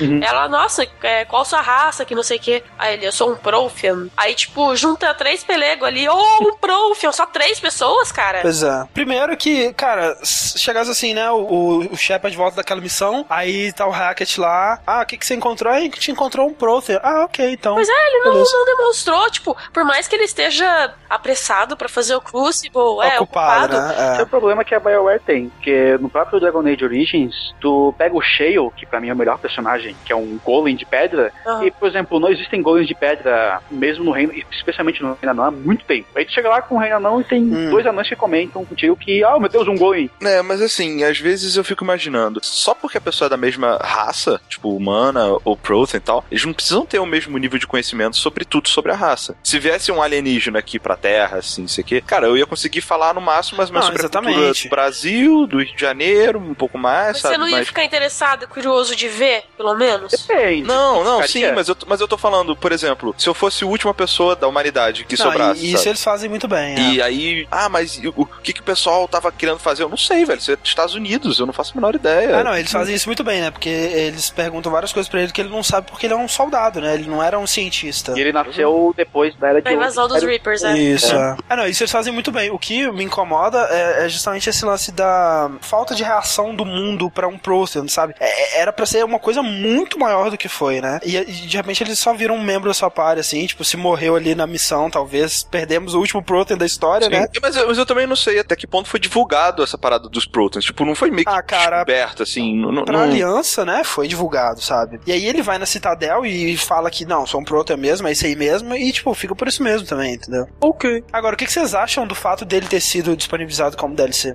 Ridículo. Eu acho, cara, que sinceramente a BioWare devia ter lançado o Mass Effect 3 só agora em agosto. É, seria uma boa. Devia ter tratado bem mais. O pessoal achou o arquivo com diálogo faltando de Geth Prime no meio da batalha, falando contigo, uhum. com a Jack falando contigo no meio da batalha, com uma esquemática bem básica de controle dos War Assets. Ah, não, você vê que o jogo foi corrido, né? Muito corrido. Isso que eles atrasaram uma vez o jogo, né? Atrasaram em quatro meses o jogo. Sim. Sei lá, a, a EA tá, tá, segurando as bolas da BioWare muito forte. Mas, cara, o Jave, que ele foi DLC de primeiro dia. Sim, exatamente por isso. Mais um mês ele ia estar tá pronto, perfeito, a gente não precisava pagar mais nada, é, sabe? O que eu acho é que o Jave, que ele foi pensado desde o começo como DLC, porque, assim, né, é aquele lance lance, vai ter algum DLC. No Mass Effect 2 teve dois DLCs lá de dois personagens que foram relativamente fracos, né? E no 3 eles focaram em fazer algo mais bem feito, né? Tipo assim, se é pra ter um DLC, que ele seja bem feito, né? Então eu acho que isso eles fizeram bem. E outra, eu acho que se ele tivesse no jogo desde o início, aí isso potencializaria em um milhão de vezes o fato dele não estar tá tão bem integrado com o mundo e a reação do mundo não ser tão boa para ele, né? Pra presença dele. Então eu acho que ele ter sido DLC acabou beneficiando isso. Mas você tá dando a desculpa de que, ah, ele é uma DLC, então tudo bem ele ser quebrado. Não, sabe? Não é desculpa. Tipo, você não pode pensar com uma mentalidade de. É, realmente, se ele tivesse no jogo desde o início e tivesse um capítulo da história focado no descobrimento desse Protein, como que ele vai mudar as coisas e tudo mais, aí eu concordaria dele ser parte da história e não ser o DLC. Do jeito que eles colocaram, eu acho que ele funciona muito melhor como um DLC. Sim. O problema é, como já falou, DLC de primeiro dia. Pois é. E todo mundo comprou, cara. Foi uma porcentagem de, sei lá, 60 ou 70% das pessoas que compraram. Porque é um é absurdo né, cara? Exato, então assim. Querem, querem material de Mass Effect 3. Porra, eu quis, eu peguei assim, ah, estou com raiva, mas ah, o controle foi mais alto. Ah, apertei e comprei. Não, e, e, outra coisa, é inevitável, cara. Eles vão lançar um DLC. Aí você prefere que seja um Protein que vai adicionar coisa pra caralho, ou você prefere que seja o Mercenário Zecão, pra você ter ali na nave, no canto. O que eu penso é o seguinte, André. Eu acho que o Jave, que eles pensaram desde o começo, Sim. só que, ah, vai dar muito trabalho integrar ele no mundo. Então vamos lançar ele como DLC que dá menos trabalho e é uma desculpa pra gente não, não pois fazer é, um acabamento eu concordo, melhor. Eu concordo. E desse não, modo. Não certo, sabe? Não, se eles tinham ideia pra esse personagem foda, eles viram que A, eles não teriam tempo nem dinheiro para fazer isso direito. E B, eles teriam que lançar DLC de qualquer forma. Eu acho que eles fizeram da maneira mais certa possível, sim. Ah, tá. Que é inserir ele como um extra, meio que como uma curiosidade. Das contas, esse é só mais um dos vários problemas que o Mass Effect 3 pois tem. É. Mas que eu acho o jogo perfeito, ele tem muitos problemas.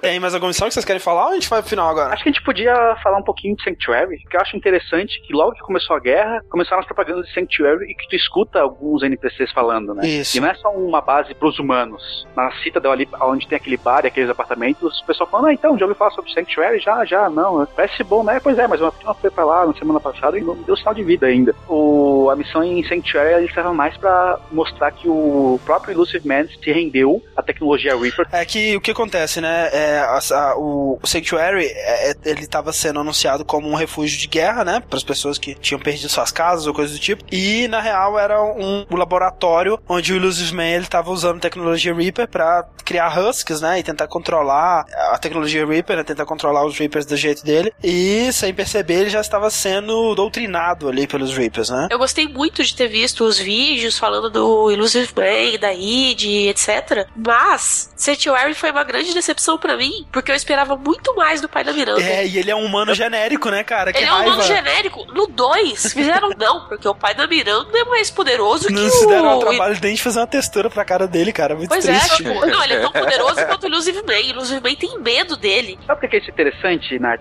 Ah. Porque ele só é foda porque ele tem grana. É. Agora, quando contra cara a cara, ele é um bosta. Ele é, um é, bosta. Literalmente, é literalmente isso. Ele é um bosta. Ele contrata todo mundo pra fazer o trabalho sujo dele. Contratou o melhor amigo da Miranda no 2 pra fazer o trabalho sujo dele. Eu gosto de quando o personagem, sim, é um merda, porque mostra que, ah, não, ele é só o dinheiro e as coisas que falavam sobre ele. Sim. Agora, uma coisa em Sanctuary, cara, que é uma constante no jogo inteiro, os cenários de Mass Effect, eles são muito fodas, cara. Meu Deus. Assim, direção de arte do jogo é impecável, cara. Todos os lugares. Desde o primeiro jogo. Desde o primeiro jogo. Assim, você vai na Citadel, aquele lugar que tem a doca da Normandy, aquela janela mostrando as naves, é assim. Muito foda, cara, cara, é muito foda. Você vai no, em Hanok, assim, quando tá o pôr do sol, o nascer do sol, sei lá, e aquela paisagem, assim, no, no horizonte, pelo amor de Deus. O jogo em Ilion é fantástico, porque aquele é... cidade, só que de noite. Não, e cara, e dentro da Normandy, sabe, a, a, a, eles usam a iluminação de uma maneira, assim, artística, né, pra dar um tom dos do cenários. Você tá vendo dentro da Mad Bay ali, tem um tom mais esverdeado, assim, e mais perto dos lugares que o Garrus fica tá mais vermelhado. E, cara, é tudo tão brilhante, aqueles lens flare do J.J. Abrams, assim, e, cara, é, é, um jogo bonito demais, né, velho? Agora, tecnicamente, pelo menos na versão do PS3, ele parecia muito inacabado, assim, meio Sim. tosco, assim, né? Que o frame rate, é. Acontecia qualquer coisa ali na tela, ia cair. Mas no Xbox eu não tive um problema de frame rate com o Mass é.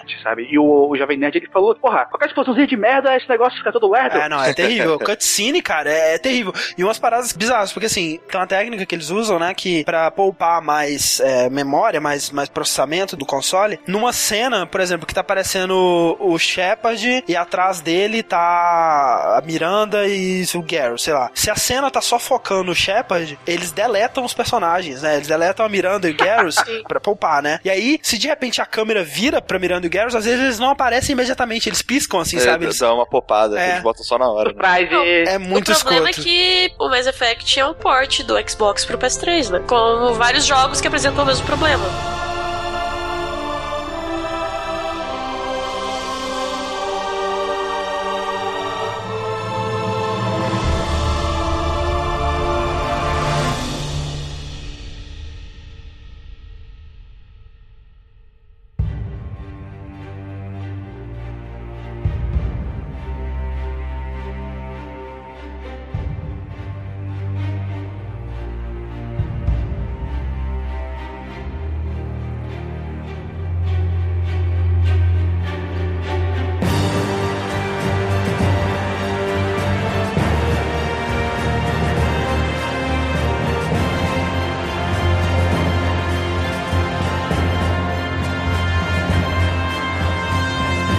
Acontece então no Mass Effect 3? A missão principal do Mass Effect 3 é parecida com a missão do Mass Effect 2, só que numa escala galáctica, né? Ao invés de fazer missões de lealdade de indivíduos específicos, você vai resolver os problemas e convencer as raças e civilizações a te ajudarem. Uhum. Isso vai contando para um medidor que você tem, né? Que é o medidor de Galactic Readiness, né? De, de... Preparo, digamos assim. Que é Preparo. Ele obrigar você a jogar multiplayer pra encher essa bosta. Ah, tu não precisa do multiplayer. Não precisa, é. é não, na, na você real, pode fazer os 50%. Isso. Se, se você tiver 5 mil pontos ali, você já consegue a melhor coisa Mas possível. Mas eu fiz 50% e eu não consegui salvar o Illusion Mas aí não é do Galactic Redness, é o... A culpa é sua! Para, cara. Ah, mas eu consegui tudo sem multiplayer. Não joguei multiplayer uma vez sequer quando usei pela é, primeira vez. É, eu fiz o lance do multiplayer mais pelo achievement, que eu não sabia como é que era, aquele de deliver most of the assets, né? Uhum. É, eu não sabia o que, que realmente precisava, eu joguei tudo para ficar livre dessa porra de uma vez. É, eu gostaria de dizer aqui que eu acho a mecânica de tiro de Mass Effect competente a ponto de não atrapalhar o que realmente importa, que é a história, mas não sustenta para mim o multiplayer. Eu joguei multiplayer por obrigação Porra, de cara. trophy horror que eu sou. Eu acho o multiplayer sensacional. Cara. Eu não gostei, cara. Eu gostei na primeira semana, só que é muito enjoativo. Quando começam os novos mapas, aqui agora tem acho que 8 ou 10 mapas. Não, mas mesmo assim, cara. É muito legal. ah, Muda o cenário, mas você tá fazendo a mesma coisa. Eu não, eu não, sei lá. Eu também já sou muito contra multiplayer já de é, começo, né? É então. Multiplayer, então faz, minha opinião talvez não conte muito. Mas enfim, aí o que acontece é que você vai finalmente para a Terra, né? Porque o pau tá comendo lá. É, aí já acho que já vale a primeira reclamação. Tu chega lá na base da Cerberus, fala com a VI, enfia a, a espada do Kyleg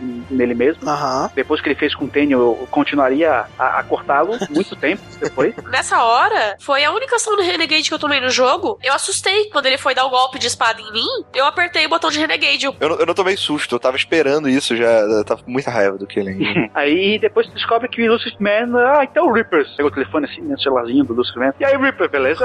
Sabe a Citadel? Ah, ela é o catalyst do Crucible que a gente tá usando. É mesmo? É. Beleza, então vamos lá. Aí eles levam pra Terra. Vamos levar pra Terra. Eu achei muito estranho, ainda acho estranho, a Citadel ser o. Sim, é. Casa do... Na real, o Catalyst é o menino, né? Ah, aquela VI, né? A Citadel não é um mais relay gigante, só. Ela é isso também. Sim, ela é tudo, cara. Citadel, ela, ela lava, ela passa. Faz café da manhã. Não, e a pior que é, ela também é um centro de processamento de Reapers. E aí tem todo o combate lá na Terra, que é bem tenso, né? Tem aquela parte de você dar despedida, né? Que eu achei muito legal, achei muito digno para todo mundo, já que você não vai Isso. encontrar com eles é, naquele combate. O que eu acho justo também, porque eles são os caras mais fodas, assim, alguns dos caras mais fodas. Então é, é mais justo que eles estejam espalhados, liderando seus próprios grupos, né? Pra fazer mais efeitos. Só, né? É importante lembrar que é o planeta Terra Sim. que tá em guerra, né, cara? Faz sentido que eles não estejam todos no mesmo lugar, seria um desperdício. E aí tem aquela batalha final que tem, sei lá, 15 brutes e 70 banshees ao mesmo Pô, tempo. Cara, eu fui rejogar, eu tava destinado, cara, foi uma surra atrás de surra. Aí chegava uma banshee, ai meu Deus do céu, aí eu rolava pra trás e atirava, ai meu Deus, atira de novo aí, cara. É, ah, não, eu, muito... eu, quero ver porque o meu fraco como Vanguard, o único fraco que eu tenho como Vanguard é a Banshee, né? Que eu não posso chegar perto dela. Aí tem um lança-mísseis ali, né? E lança-mísseis multiplayer destruiu todo mundo, mesmo no Gold. Aí eu peguei o lança-mísseis, toma essa sua Banshee miserável, pum, sobrou dois quadradinhos de vida dela e ela me matou. E é foda, né, cara? Porque além de todos esses bichos, tem o Harbinger ali no fundo, tirando você também. É um inferno aquela parte. É, o Harbinger que vem depois, né? Ah, é, é verdade. O Harbinger chega no final. Explode a galera toda, né? É, quando, quando o Harbinger tá sabendo que a galera tá perto do Bin, da Citadel, opa, vamos lá. Aí, amiguinhos, o jogo acabou. E a gente tá esperando a DLC com o final verdadeiro até hoje. Na, na verdade, olha só, eu quero saber uma parada. A impressão que eu tive da primeira vez que eu joguei, na verdade, da única vez que eu joguei, que eu cheguei nessa parte, porque no Insanity eu não cheguei ainda, foi que eu tava com o Garrus e com a Liara, provavelmente. Minha impressão que eu tive ali foi que os dois foram pro caralho, eles foram explodidos com aquele raio. O que aconteceu ali? Vocês jogaram o Extended Cut? Pois é, eu não vi essa parte no Extended Cut. As mudanças do Extended Cut só começam a partir da corrida. Tem uma hora que começa uma cena nova, que tá os teus amigos junto contigo, só que tem vários raios da Harbinger e cai o Mako. E quase divide o, os teus companheiros, né? Eles ficam ah, tá. explodidos, ficam ali sangrando. Aí o Shepard pede pra Normand uma evacuação imediatamente, demora um pouquinho, a Normand chega. Uhum. Tem uma despedida com a, o, o, NPC ali que tu mais gosta, no meu caso foi a Liara, que era um romance, né? Uhum. Um amigo meu que tava romanceando a Talia, ele levou o Garrus e não lembro mais quem, e o Garrus se despediu dele, Entendi. aquele bromance Foda. total, né? é. E daí, e aí tu já resolve o problema dos teus amigos estarem na norma. Tá, aí, o que acontecia lá... é, na versão original sem Extended é que eles explodiam e acabou, né? Acabou, sumiam. Aham, beleza. Daí o Shepard acorda, vai andando lá, Maral the Shields. Não, aí, mesmo depois dessa cena estendida, tu continua correndo e depois só que parece aquela explosão quando aquele ah, raio tá, corta a galera. Tá, Maral the Shields, Citadel, aí você chega lá, você vê o processamento dos humanos lá, das criaturas lá, que você vê que os Reapers estão transformando ele em suco, e você vai seguindo, né, se comunicando com o Anderson pelo comunicador, e vocês chegam no Illusive Man, que eu ainda acho uma cena foda demais, cara. Sabia que ia ser um chefão de porrada e tiro e tudo mais, que ele ia virar Sim. um monstrão? É, né? Tem no artbook é mesmo. As imagens. Mas aí você vai tentando convencer ele ali de que ele tá doutrinado, né? E ele, não, eu posso controlar, eu, eu sou foda. Diálogo foda. Não sei se vocês perceberam uma coisa, desde que o Illusive Man começa a conversar contigo no Mass Effect 2, ele te responde como Shepard. Ele tá olhando do mesmo nível para baixo pra ti, né? Quando ele começa a se descontrolar e não ter certeza do que ele tá fazendo, quando ele tiver desculpas, por exemplo, I can't do that, Commander. Ah, tá. É a primeira vez que ele realmente trata o Shepard com respeito. E aí o, você tem algumas opções, né, com o Illusive Man, se você tiver pontos Paragon suficiente, ou o Renegade, imagino também, você consegue fazer ele se matar, né? Isso. Ah, e tem um detalhe aí, que mesmo eu não fazendo uma ação Renegade durante o jogo inteiro, eu podia escolher o diálogo Renegade. É, e aí ele se mata, se você não conseguir fazer ele se matar... Ele vai matar o Anderson. É, você pode apertar o gatilho para atirar nele, mas o Anderson, ele de qualquer forma, ele morre, né? Morre, é bom. O Shepard, ele recebe o chamado, né, que não aconteceu porra nenhuma, ele não sei o que eu posso fazer, meu Deus, socorro, ele começa a arrastar o, e é levado... O que ali é também uma parada muito maneira, né, porque o que mais ele poderia fazer, né, cara? É. Caraca, eu vim até aqui, fiz o que dava e ligo o Hackett, olha só, não, não aconteceu nada, cara. E você vê o desespero dele, eu não sei, Commander! eu não sei o que eu faço. ele vai arrastando, né, e você vê que ele tá fudido, né, velho, pelo amor de Deus. E aí ele chega no topo da Citadel, que é o menino... Menino Jesus. Menino Deus. Que, que que ele te fala? Que ele é um imbecil. Depende da versão. Final normal, ele se contradiz o tempo todo. Sim. Não dá nenhuma razão pra tu realmente estar fazendo aquilo ali.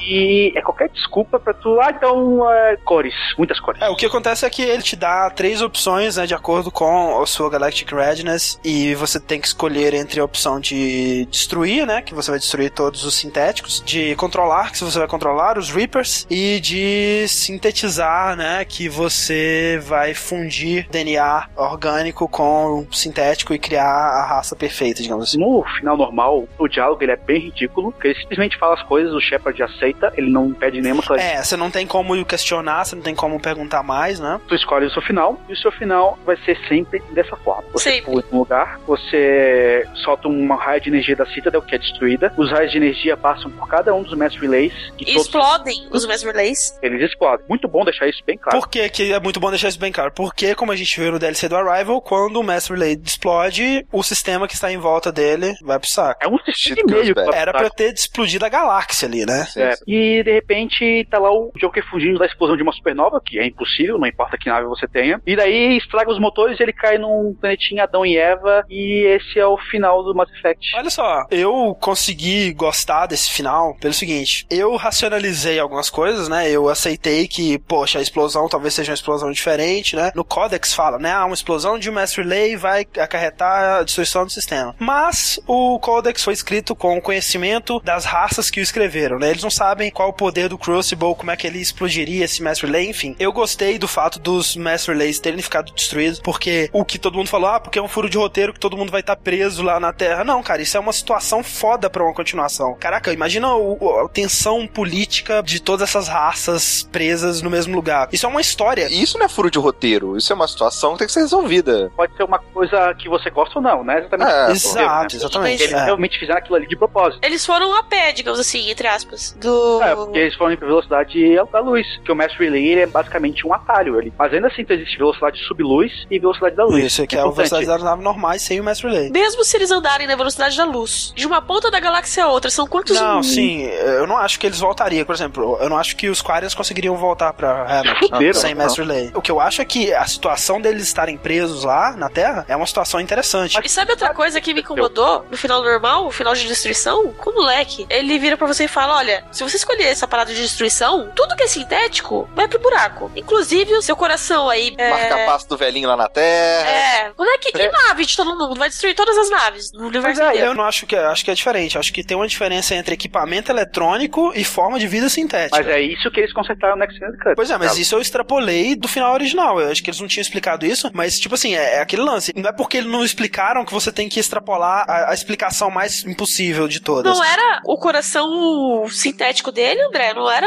Era uma máquina. E ainda assim ele fica vivo. Se tem um asset no máximo, o Shepard fica vivo no final. Quer dizer, Por não isso sei, que sei. Theory tá certo. não sei em quais escombros, né? Pois é, cara, aquele lá é ainda muito esquisito. Mas, e aí o que, que eles fizeram no final Extended, né? Pra começar, eles expandiram o diálogo com o garoto, que eu achei fantástico. Mais. Achei que ele explica muito mais coisas. É, ele explica o que que é ele, né? O que que são os Reapers, de onde que vem os Reapers. Ele não é o criador dos Reapers, né? Ele foi criado pelos criadores dos Reapers. isso. E os criadores dos Reapers, aliás, eles foram as primeiras vítimas dos Reapers. Exatamente. Eles foram transformados em Reapers, né? E o que ele fala assim: assim, eu fui criado pelos criadores dos Reapers, eu dei o objetivo, eu dei a missão dos Reapers, e, e os Reapers me dão um propósito, exatamente. Então, assim, é, a missão dele é fazer esse equilíbrio entre as vidas sintéticas e os orgânicos, né? Porque, de acordo com ele, o que acontece? Que, teoricamente, ele controla os Reapers. Sim. A solução dele para esse conflito é usar os Reapers para colher os, os, os orgânicos, orgânicos, porque, de acordo com ele... Toda raça que alcançou tecnologia espacial tem que morrer. É, porque, de acordo com ele, os orgânicos, eles vão sempre criar os sintéticos, os sintéticos vão sempre ultrapassar os orgânicos e eles vão se destruir, né? Os sintéticos vão destruir toda a vida orgânica eventualmente. Você não acabou de resolver exatamente esse problema? É, é exatamente isso que eu fiquei tão indignado e é exatamente isso ah, que eu... É, eu fiquei indignado. Você acabou de resolver esse problema. Tá, mas é muita ingenuidade. É a mesma coisa que você voltar com a sua namorada e achar que por causa disso você nunca mais vai brigar com ela. Ué, mas isso aí... Tipo,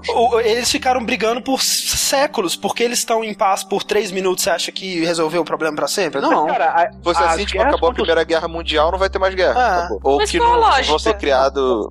Olha aqui, holograma. Você não está entendendo, holograma. Eu não estou botando dois líderes com um papelzinho na frente do outro da mesma raça. Eu estou fazendo um passado de 300 anos ser compreendido e ser unido de uma outra forma superior. Eu consegui fazer com que os Quarians, os criadores, entendessem que a convivência junto com os Geth fariam não só Hanox ser restaurada, como eles poderiam ficar sem a necessidade da Você deu pra fazer isso com os Geth e os Quarian? Por que não com qualquer outra raça sintética, sabe? Mas aí que tá, Nath. O, deu para fazer isso por 3 minutos. Basta dali a 50 anos um Quarian idiota começar, cara, por que, que a gente tem que conviver de igual para igual com esses caras? Não, Aqui, eu acho que a, a lógica meio que orgânico, a única forma de tu evitar qualquer tipo de conflito que acabe num final sangrento é tu exterminar todo tipo de vida e ponto. Porque os Krogan, se não fosse genocide, iam dominar a galáxia, cara. É, mas Pô, é isso que o cara fala, não? Porra, é, é, é, é, sintético. Fala só de sintético, o problema é com é. sintético. não, mas ele, ele mata o, o, não sintético também. A ideia ah, é essa, acho sim, que... ele mata o não sintético porque eu... ele não quer mais que os não sintéticos que tenham tecnologia espacial criem mais sintéticos. Não, o que eu acho que é a diferença é que, assim, os Krogans, os orgânicos, eles conseguiram controlar essa guerra, essa expansão dos Krogans e resolveram o problema. E se tiver o problema de novo, eles provavelmente conseguem resolver de novo com a mesma mas solução, ainda, inclusive. Cara, o conflito dos humanos e os Turians ainda dói na bunda de muita gente, cara. Tá, mas acabou. Eles são, têm relações diplomáticas. E eu não duvido que dali a 500 anos, por qualquer motivo que seja, volte a acontecer outra guerra. Agora, o, o lance é que os sintéticos, eh, de acordo com o Reaper, né? E ele viu isso várias vezes. Tipo assim, se ele tá fazendo isso é porque essa é a solução, cara. Ele viu isso durante vários ciclos, se repetir igualzinho todas as vezes. Então ele sabe do que ele tá falando. É, até que o Shepard chegue e ele admita: você modificou as variáveis. Pois é. Exatamente. Então não funciona mais. Isso só tem no Extended Cut. Exato. O normal ele fala: ah, minha solução não funciona mais, então escolha uma cor. Pois é, ele inclusive fala que mudou as variáveis por causa do Crucible, né? O Shepard mudou as variáveis. O Crucible deu a ele novas.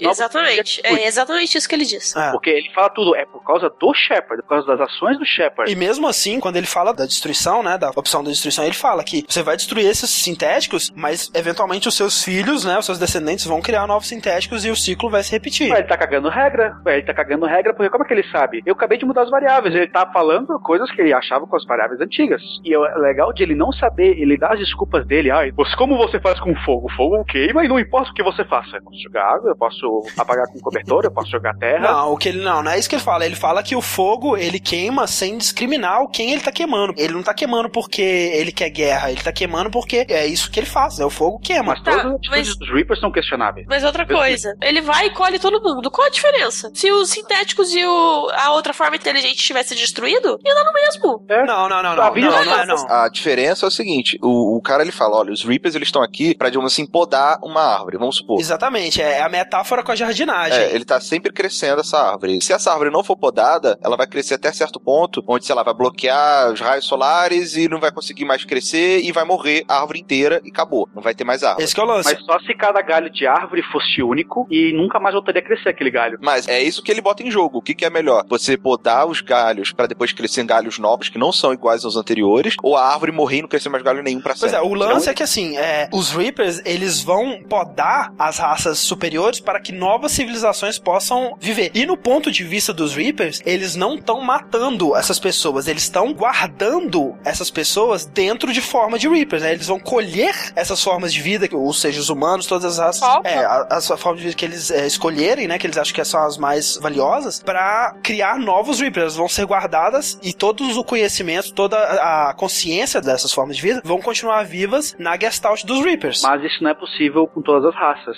Não foi possível com os Proteans, e por isso eles deram só Collectors, só Huskies de Proteans. É. Vocês não notaram que a aparência dos Reapers são a mesma do que os Torians? Sim, é, Viveram, aliás, há 50 mil anos, os Torians não alcançaram tecnologia espacial. Eles só viviam em férias. Mas não eles... significa que a raça que eles assumem a forma não é necessariamente a mais evoluída. Não, mas eles disseram que eles eliminam todo mundo, conservam conhecimento como Reaper, mas não é possível fazer isso com todo mundo. Não, eles podem ter guardado o conhecimento dos Proteans, mas não assimilado a forma deles para suas naves. Eles podem ter guardado o conhecimento deles de outra forma. É, isso eu não sei. Mas eu acho que a questão não é nem do conhecimento em si. Isso é uma forma mais bonitinha de tentar dar um, um valor. Acho que é, é, muito mais simples, sabe? Tipo, tô falando isso no, no pensamento dos Reapers, tá? Se as raças mais elevadas, que estão mais envolvidas, não forem exterminadas, elas vão se exterminar. Isso. Em algum momento criar uma guerra tão absurda entre orgânicos e não orgânicos que todo mundo vai morrer e não vai começar de novo ciclo. Inclusive as raças. Até as raças primitivas. Mas é Exatamente. É até raças primitivas. Como? Como é que eles vão envolver raça primitiva no. Ué, a guerra, guerra, cara, a guerra é isso. E aí... É discriminativa. Qualquer um Mas morre. mesmo assim, uma bomba nuclear não destrói toda a vida que existe na região. Sim, mas aí você vê isso muito claramente no ciclo dos Protheans, que para se manterem na guerra contra os sintéticos que eles criaram, eles foram colonizando outros planetas e trazendo guerra para esses planetas e fazendo uplifting em várias raças, como eles fizeram com os Assares, e envolvendo essas raças primitivas dentro dessa guerra deles com sintéticos. O que os Reapers fazem é limar essas raças que estão fazendo para que outras civilizações possam surgir no lugar delas, e aí, quando elas chegarem no ponto de serem limadas, elas vão ser é, limadas também.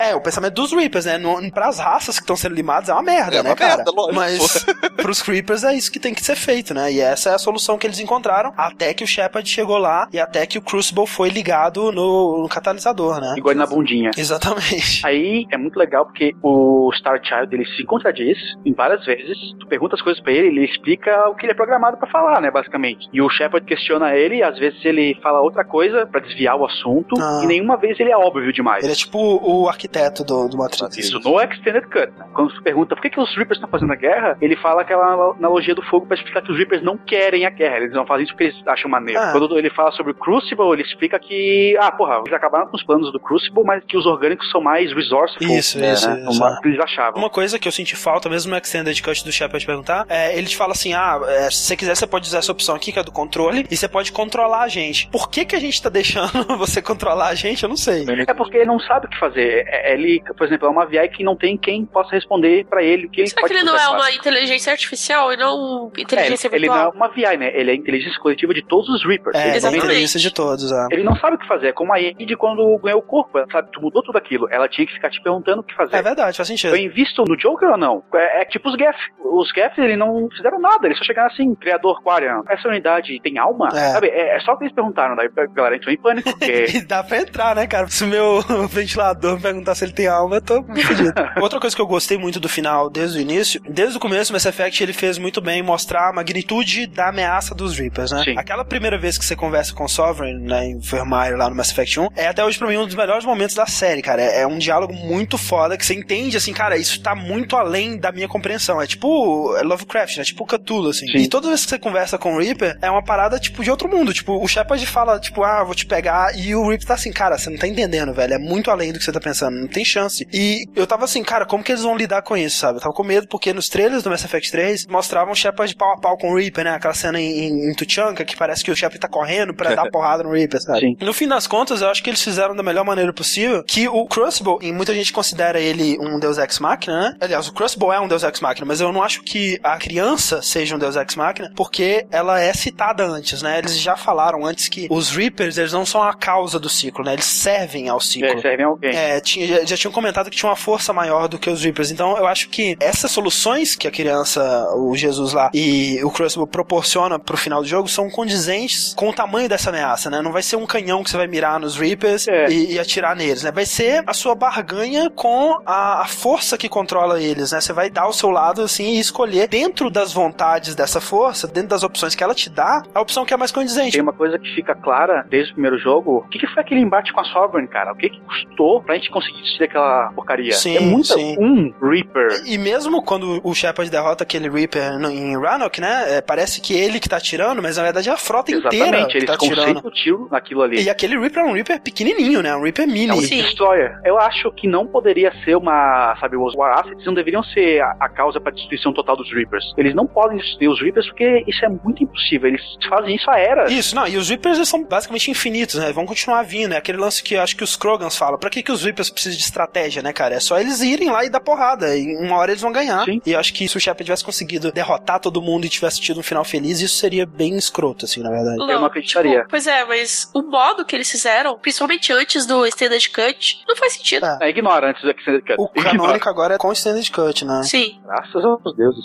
As pessoas reclamaram também que o final, apesar de ter diferenças nos finais, acaba sendo o mesmo, né? Ah, porque o meu Shepard, é, ele gostava de jardinagem, então eu queria que no meu final ele desse uma flor pro Hard, né? Não era assim que as pessoas estavam... É porque, na real, o Mass Effect, ele sempre foi um jogo bem linear, né? Ou seja, a história dele percorre a mesma linha reta para todos os jogadores. É, todos os jogadores começam no mesmo ponto e eles sempre terminam no mesmo ponto, né? E o, os caminhos que você vai seguir para chegar até esse final e como você vai chegar até esse final é que varia, né? Inclusive, nesse aspecto, eu diria que o Mass Effect 3 é o que mais tem variações aí, possibilidades, assim, Sim, nessas coisas. Porque... No decorrer dele. Exato. Não, mas você tem é que, que ver, André, que ele é a mesma mecânica de jogo e o mesmo modelo de jogo do 2. E o 2 teve um final impecável. Sim. Mas Eles tinham por onde fazer um final bom mas pro 3, sabe? o 2, você estava com responsabilidade, né, por pessoas. Isso. Seus companheiros. Exato. O final do 2, ele consegue ser tão complexo, né, em suas variações, assim, porque são basicamente todos estados binários, de tipo, essa pessoa está aqui, sim ou não. Era isso. As variáveis que ele te dá pro final do 3 são muito mais complexas, né, cara? Não, mas, mas, eles o... que se virem pra eu mas importar só, o... uma decisão, fazer uma decisão melhor pro final do 3. O que o André tá falando não é se o final é bom ou ruim. É de pessoas que ficam reclamando que, peraí, tipo, só tem três finais, quatro agora, opções, possíveis né? finais, assim, e que não importa muito as decisões que eu tomei ao longo do 1, do 2 e do 3. Eu vou decidir o que vai acontecer nos últimos 10 minutos de jogo. Todos os Mass Effects, o final dele realmente não tem muita diferença com o que você escolhe, o final, final mesmo. No 2 você sempre vai derrotar o Terminator e, e na Collector Base, né? Então. Isso. As suas Primeiro escolhas. Vai é... derrotar o Exato. É. Mas eu é... entendo quem reclama disso, Rick. Mas depois eu vi que, tipo, basicamente, eu não sei quando alguém vai conseguir fazer um final que abranja tudo, vai ser um negócio bizarro, o jogo do século, mas. É, dizem que o, o, primeiro Deus Ex é assim, e até outros jogos mais antigos antes dele, mas para um jogo com cara de blockbuster tipo o Mass Effect 3, é humanamente impossível. Sim, é né? é impossível. Mas o maior problema foi o presidente da BioWare virar e falar: Isso. os finais mudar radicalmente Isso é escroto, não. com é. as suas decisões. É. O Casey Hudson, ele disse tipo assim: "Ah, porque o final não vai ser uma tela que vai ser vai escolher entre A, B ou C". ele falou exatamente. Cara, ele disse isso, cara, Tem isso é muito engraçado. fontes dele falando isso. Isso causou o maior burburinho, sabe? Sim, isso e a telinha final, aquela é, letrinha final. Então, DLC. As últimas palavras são DLC, né, cara? Isso é muito escroto. Cara, é ridículo. Faltou, o final podia ser aquele dos finais. Mas se tu soubesse o que diabos aconteceu com tudo que tu fez, já seria muito melhor. Podia acontecer toda aquela merda, mesmo sendo final de merda, mas se tu soubesse o que aconteceu com os personagens do teu coração, Sim. que tu seguiu durante três jogos, seria muito melhor. É, não, é aquele lance que eles falaram, né? Que tinha que ter aquele final de mostrar o que cada um fez da vida, né? Só que eles fizeram vários.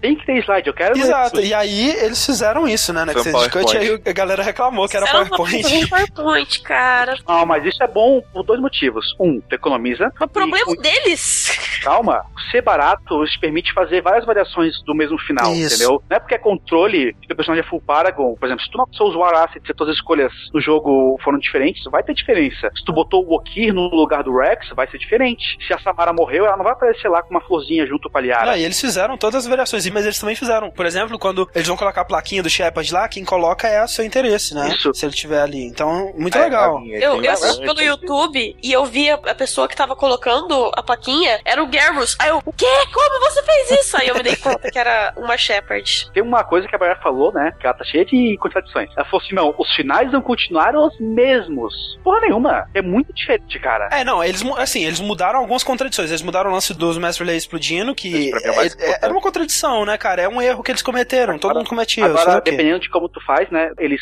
podem ser só desativados e existe a possibilidade de eles serem consertados, ou tu pode foder tudo, né? Agora, o, rolou por muito tempo aquela teoria da doutrinação, né? Que o Shepard ele estaria doutrinado desde o. Desde, indocrinado. Indocrinado, pelo menos não, pelo menos fala indoctrinado. Indocrinado é sacanagem. Indoctrinado. Que era uma teoria muito foda, que fazia muito, fazia muito sentido. Fazia tudo, encaixava. O pesadelo idiota, a criança que o, o Anderson não vê a criança em momento nenhum. Mas é isso, cara, eu acho que é, é tipo o nego. Ah, não, porque no Caverna do Dragão eles estão mortos e. É, achar, eu também acho. Mas assim, seria interessante se fosse, mas obviamente não era essa a proposta da BioWare. E eu achei foda eles terem se mantidos fiéis à ideia original deles, por mais que você possa achar que essa ideia é uma ideia de merda, é a ideia deles, eles se manteram Pronto, fiel a ela. Exato, não, que eles queriam dar. E agora tá eu, eu, queria a Mona Lisa com bigodinho, nem por isso, tá ligado? Tô, tô... isso você tem que respeitar, cara, é a integridade artística, isso é, isso é muito foda. Por mais que rolou protesto, rolou ameaça de processo, que, que vergonha, né, cara, pelo amor de Deus. É. Mas convenhamos, tudo que eles falavam não condizia com as atitudes deles. Sim, não sim. mesmo. Ah, estamos satisfeitos com o nosso produto. Não estavam. Eu tenho a seguinte teoria da conspiração. Eles ah. viam que não ia dar para fazer a tempo, fizeram a merda que podiam fazer, daquele jeito, sim. e tiveram que ficar engolindo o sapo o tempo todo para não dizer, olha, a culpa é da EA. Porque assim, independente de como que o final, é, de se você gosta ou não gosta do final, se você acha que melhorou ou não melhorou com a Extended Cut e tudo mais, uma coisa que todo mundo concorda é que o final ele é muito corrido, né, cara? Ele foi feito nas pressas, assim, você vê isso. Não resolve nada. Os jogos da BioWare, o Baldur's Gate Turn of All, né, que é o finalzão mesmo, isso. mesmo, te fecha com a tua decisão e logo depois disso tem um epílogo de cada personagem que participou da party junto contigo. Isso tem, tipo,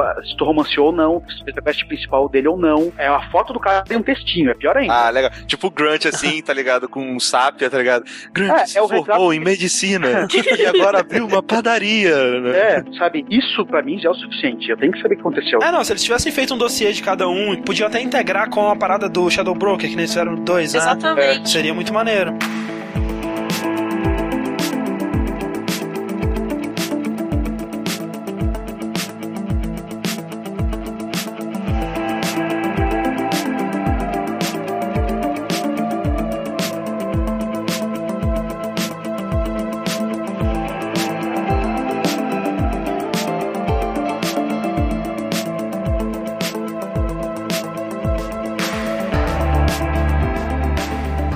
Saber de vocês, então, qual final vocês escolheram e por quê, Stefan? Primeiro, o que eu vi, né? Eu sabia que tinha um quarto final, mas não fazia a menor ideia de como alcançava, né? Aí eu cheguei lá no final, conversei com ele, então, porra, cara, vai me oferecer novas coisas, novas opções de diálogo. Muito obrigado, mas eu vou dar um tirinho em ti, né? Aí, pá! É.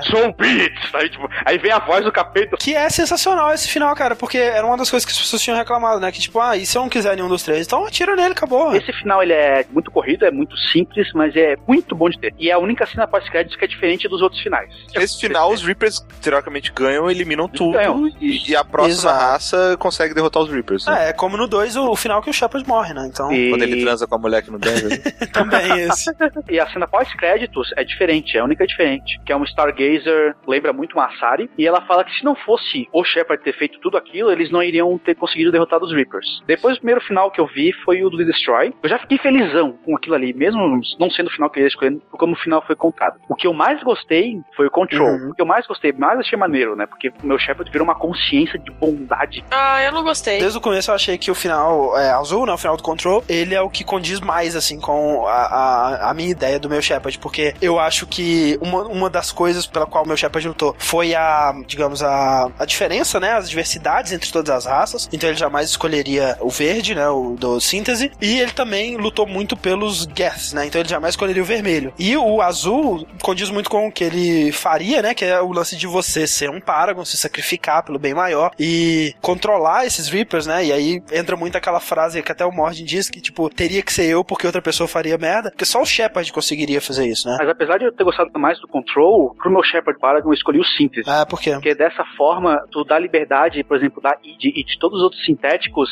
terem uma outra visão sobre a vida. E os orgânicos também. É muito mais do que tu, sabe? No Control, tu mantém as coisas como elas estão, porque é confortável. A gente sabe que é Sim. É, é a explicação que a criança dá sobre isso é muito bom, porque ele fala assim que os orgânicos, eles estão buscando a tecnologia, e por isso eles criam os sintéticos. E os sintéticos, eles estão buscando o, o conhecimento, o entendimento das raças orgânicas, né? Então, se os dois se fundirem, o humano vai ter tecnologia, o, o sintético vai ter o conhecimento. Então, acabou o conflito, né? É. Pra sempre. Não, mas que graça vai ter a vida Eu aí? também acho, né? Não, mas a gente não tem como saber como é que vai ser a vida, porque a gente vai pensar de forma diferente. Exato. É impossível a gente saber duas coisas. Um, como o Shepard vai agir com uma consciência no controle. Uhum. E dois, como os seres vivos vão pensar no síntese. Eu não escolhi esse final porque os Reapers, eles estavam tomando as decisões pelas civilizações, né? Isso. Então, se eu escolhesse a síntese, eu estaria tomando essa decisão por todo mundo também. Então, eu controlando os Reapers, eu estaria fazendo a minha parte, né? Mas eu não estaria escolhendo por ninguém. É, então você nunca ia tomar destruição não também. tomaria destruição. Eu tomei destruição, porque o meu Manolo Shepard, ele era Ele viu aquela cor vermelha, ele não se aguentou. Ele não, teve não se falar. aguentou, velho. Ele falou, meu Deus, deixa eu me jogar aqui.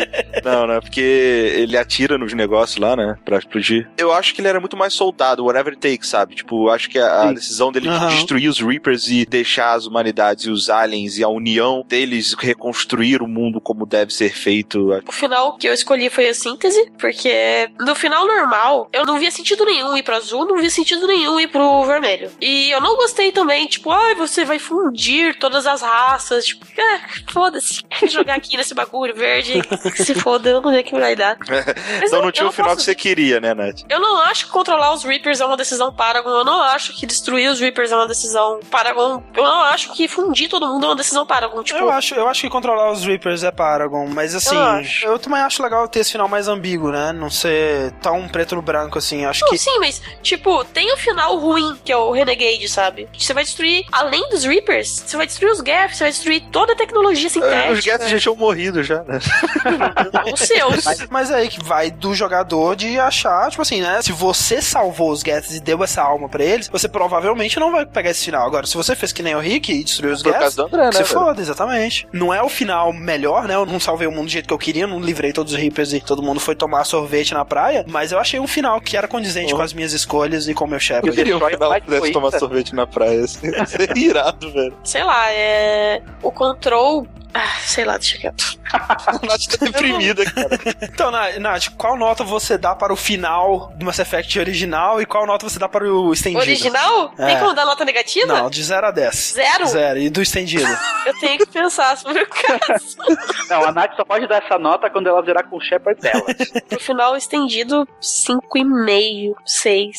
5,5. E você, Rick? O original, cara, é, velho, eu, eu dou tipo um 4. Uh -huh. a, a, diferença que veio no, no estendido estendida fez a, a, decisão que eu quis tomar aparecer, sabe? Então, é quatro e depois viram sete. E você, você, O final original, cara, me deixou tão mal, mas tão mal, eu não toquei mais em Mass Effect na campanha. Eu queria jogar com a minha chefe, ele assim, não, cara, não posso chegar lá. Não, meu Deus do céu, não posso. Aí ficava morrendo pro Maral The Shield, né? então eu pego as notas que vocês vão dar pro final normal e, e divido por zero pra explodir tá. uma. Aí o final estendido me deixou tão satisfeito que eu dou fácil um, um 9 ou um 10 pra olha ele. Aí, olha, falta, falta coisa, falta, mas me deixou muito satisfeito. Na verdade, você tá dando 9, 10 de alívio. Não, não, o Stefan é o seguinte: sabe aquela pessoa que tá com muita fome, muita fome? Aí tem um sanduíche de merda na sua frente. Você vai comer e vai achar uma delícia, cara, porque vai matar sua fome. Pra mim, assim, eu dou, sei lá, nota 5 pro final original. Vai, nota 6 pro final original, porque ele foi extremamente vago, mas eu consegui extrapolar dele as informações que eu precisava, né? Até porque se for para pensar, muita coisa, né? Algumas das coisas mais fodas do universo de Mass Effect, a gente não viu, né? Se você me der a ideia do que aconteceu, eu consigo extrapolar e para mim isso é o suficiente. Não precisa explicar tudo. Uma coisa é ser vago, outra coisa é ser contraditório para mim. É, então. Sim, tá. Teve algumas coisas que foram bem contraditórias, exatamente. Com o Standard Cut eu dou um 9, porque realmente eu também fiquei muito satisfeito com o final. Eu respeitei muito a BioWare por ela ter mantido a integridade dela, de se manter fiel ao final que ela escolheu. Eu colei aqui no chat o veredito final né, da Rock Paper Shotgun sobre o Extended Cut. Eu acho que é muito bom porque eles falam, eles mantiveram a visão própria, continuaram com o final que eles queriam contar e eles reconheceram o suficiente para consertar erros genuínos, embelezaram o que eles já tinham e ainda conseguiram fazer tudo ter mais significado. É, sem ter que amarrar todas as pontas soltas, né? Exato. Sabe o que eles podiam ter mudado no Extended Cut? Que não mudaram? A foto da cara da Tali. ah, não, disso. acabou. Eu Tchau. Boa noite. é isso aí, os nossos fãs. É isso aí, essa foi a discussão sobre Mass Effect 3. Manda pra gente o que você achou do final original, o que você achou do final estendido.